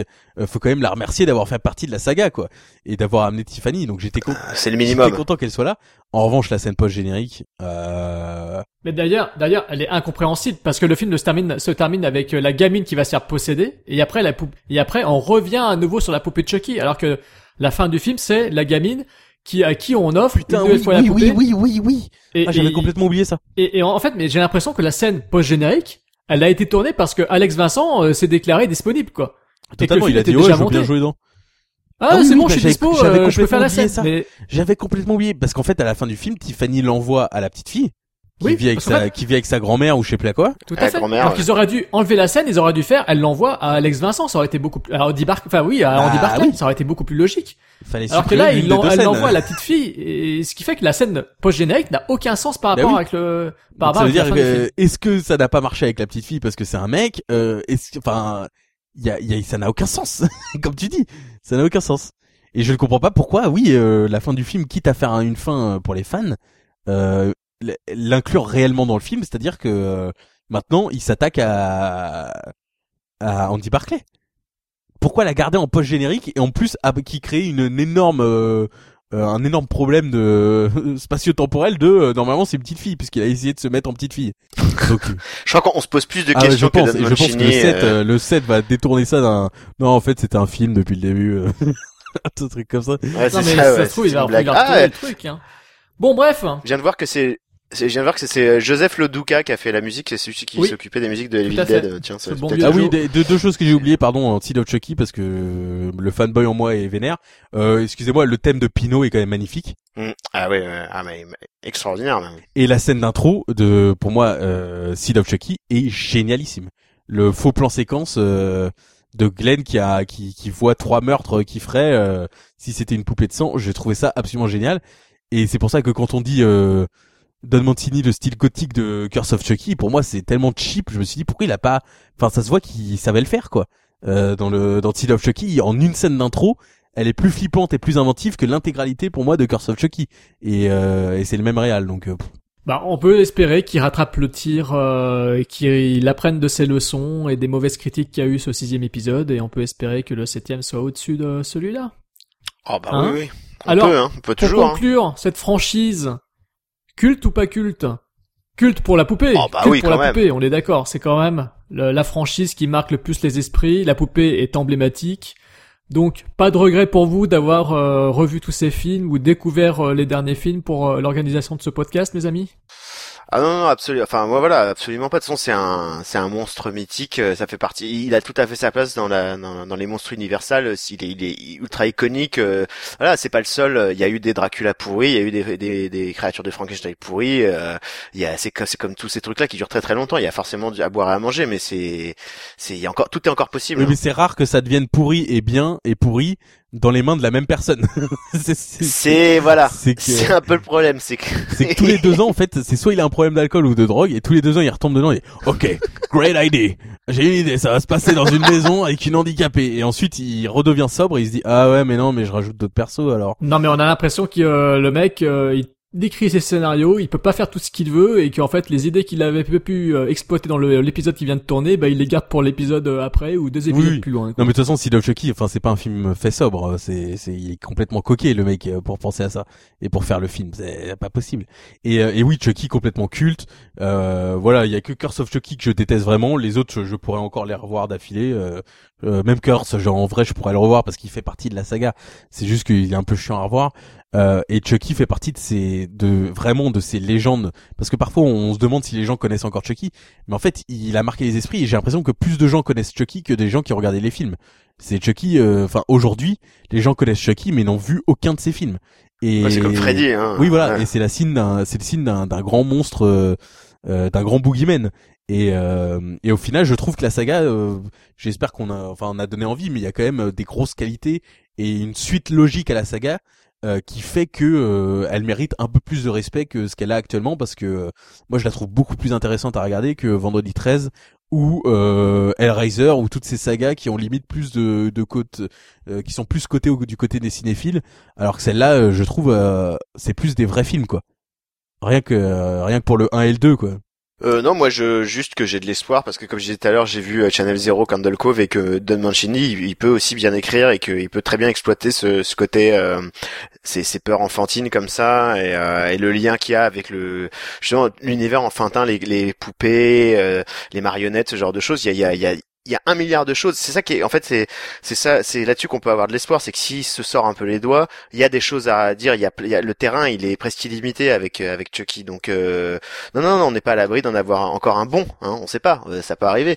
Mais oui, moi je suis d'accord avec vous. Je suis d'accord avec Thibaut. C'est un, c'est un monstre iconique, c'est un tueur iconique, c'est un, un très très grand boogeyman. Et, euh, et je pense que voilà, il faut juste trouver le ton. En fait, je pense qu'il faut pas avoir le cul entre deux chaises comme il a, comme il, comme ça a été sur Curse of Chucky. Là, c'est qu'on voit bien qu'il a il a essayé de plaire à tout le monde et au final il plaît à personne. C'est on l'a on l'a bien compris. Donc c'est où euh, effectivement il revient vers un truc qui est vraiment premier degré et qui va peut-être fondamentalement emmerder les gens qui sont passés à autre chose. C'est-à-dire qu'il repart vraiment dans les basiques du truc et dans quelque chose de beaucoup plus sobre et beaucoup plus petit, quitte à peut-être euh, moins s'attacher à la, à la à sa mythologie, peut-être à réécrire la limite sa mythologie, peut-être pas en rebootant mais en repartant à quelque chose de plus sobre. Ou alors il faut qu'il y aille à fond quoi, qu'il se fasse plaisir, mais mais pas qu'il essaye de satisfaire tout le monde. C'est Il y ce que je pense pas. aussi. ouais. Je pense qu'il devrait vraiment d'abord chercher à se faire plaire. je suis vraiment curieux de ce que les gens pensent de Curse parce que dans ma tête c'était bien reçu par les fans mais est-ce que les fans se sont plaints? Enfin je sais pas je Oui, Quelle le film, gueule il est très bien vu. le hein. film a Il eu un très bon vu. retour euh, critique effectivement. Les gens ne l'ont pas cassé celui-ci. hein.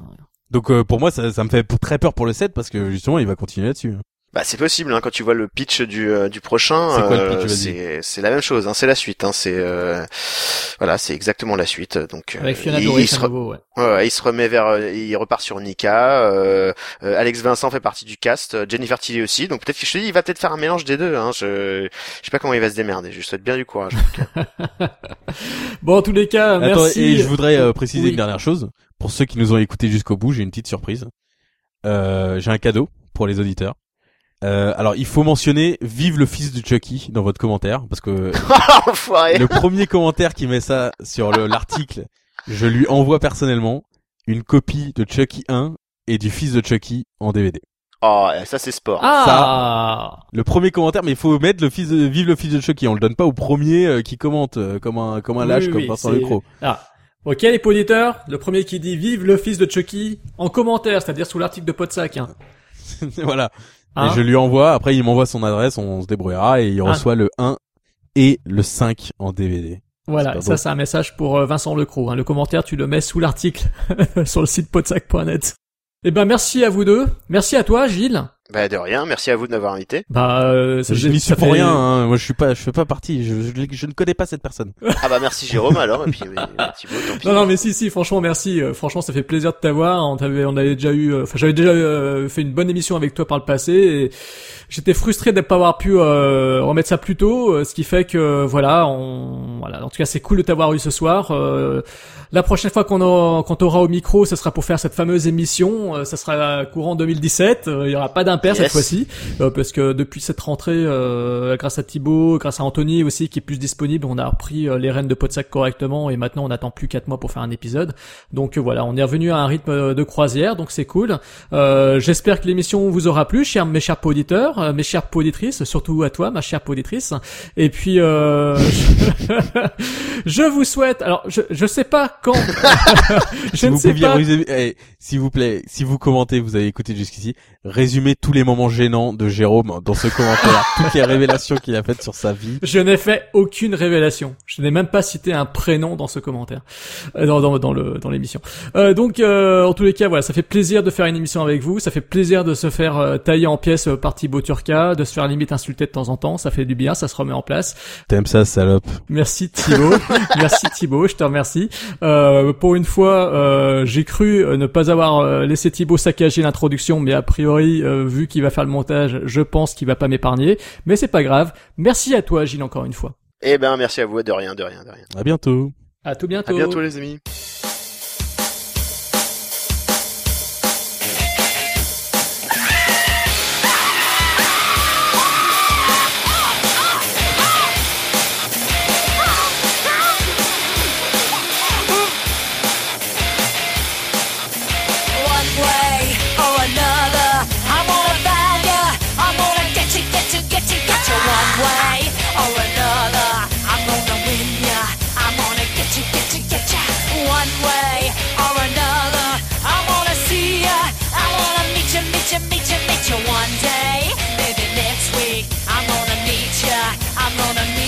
I meet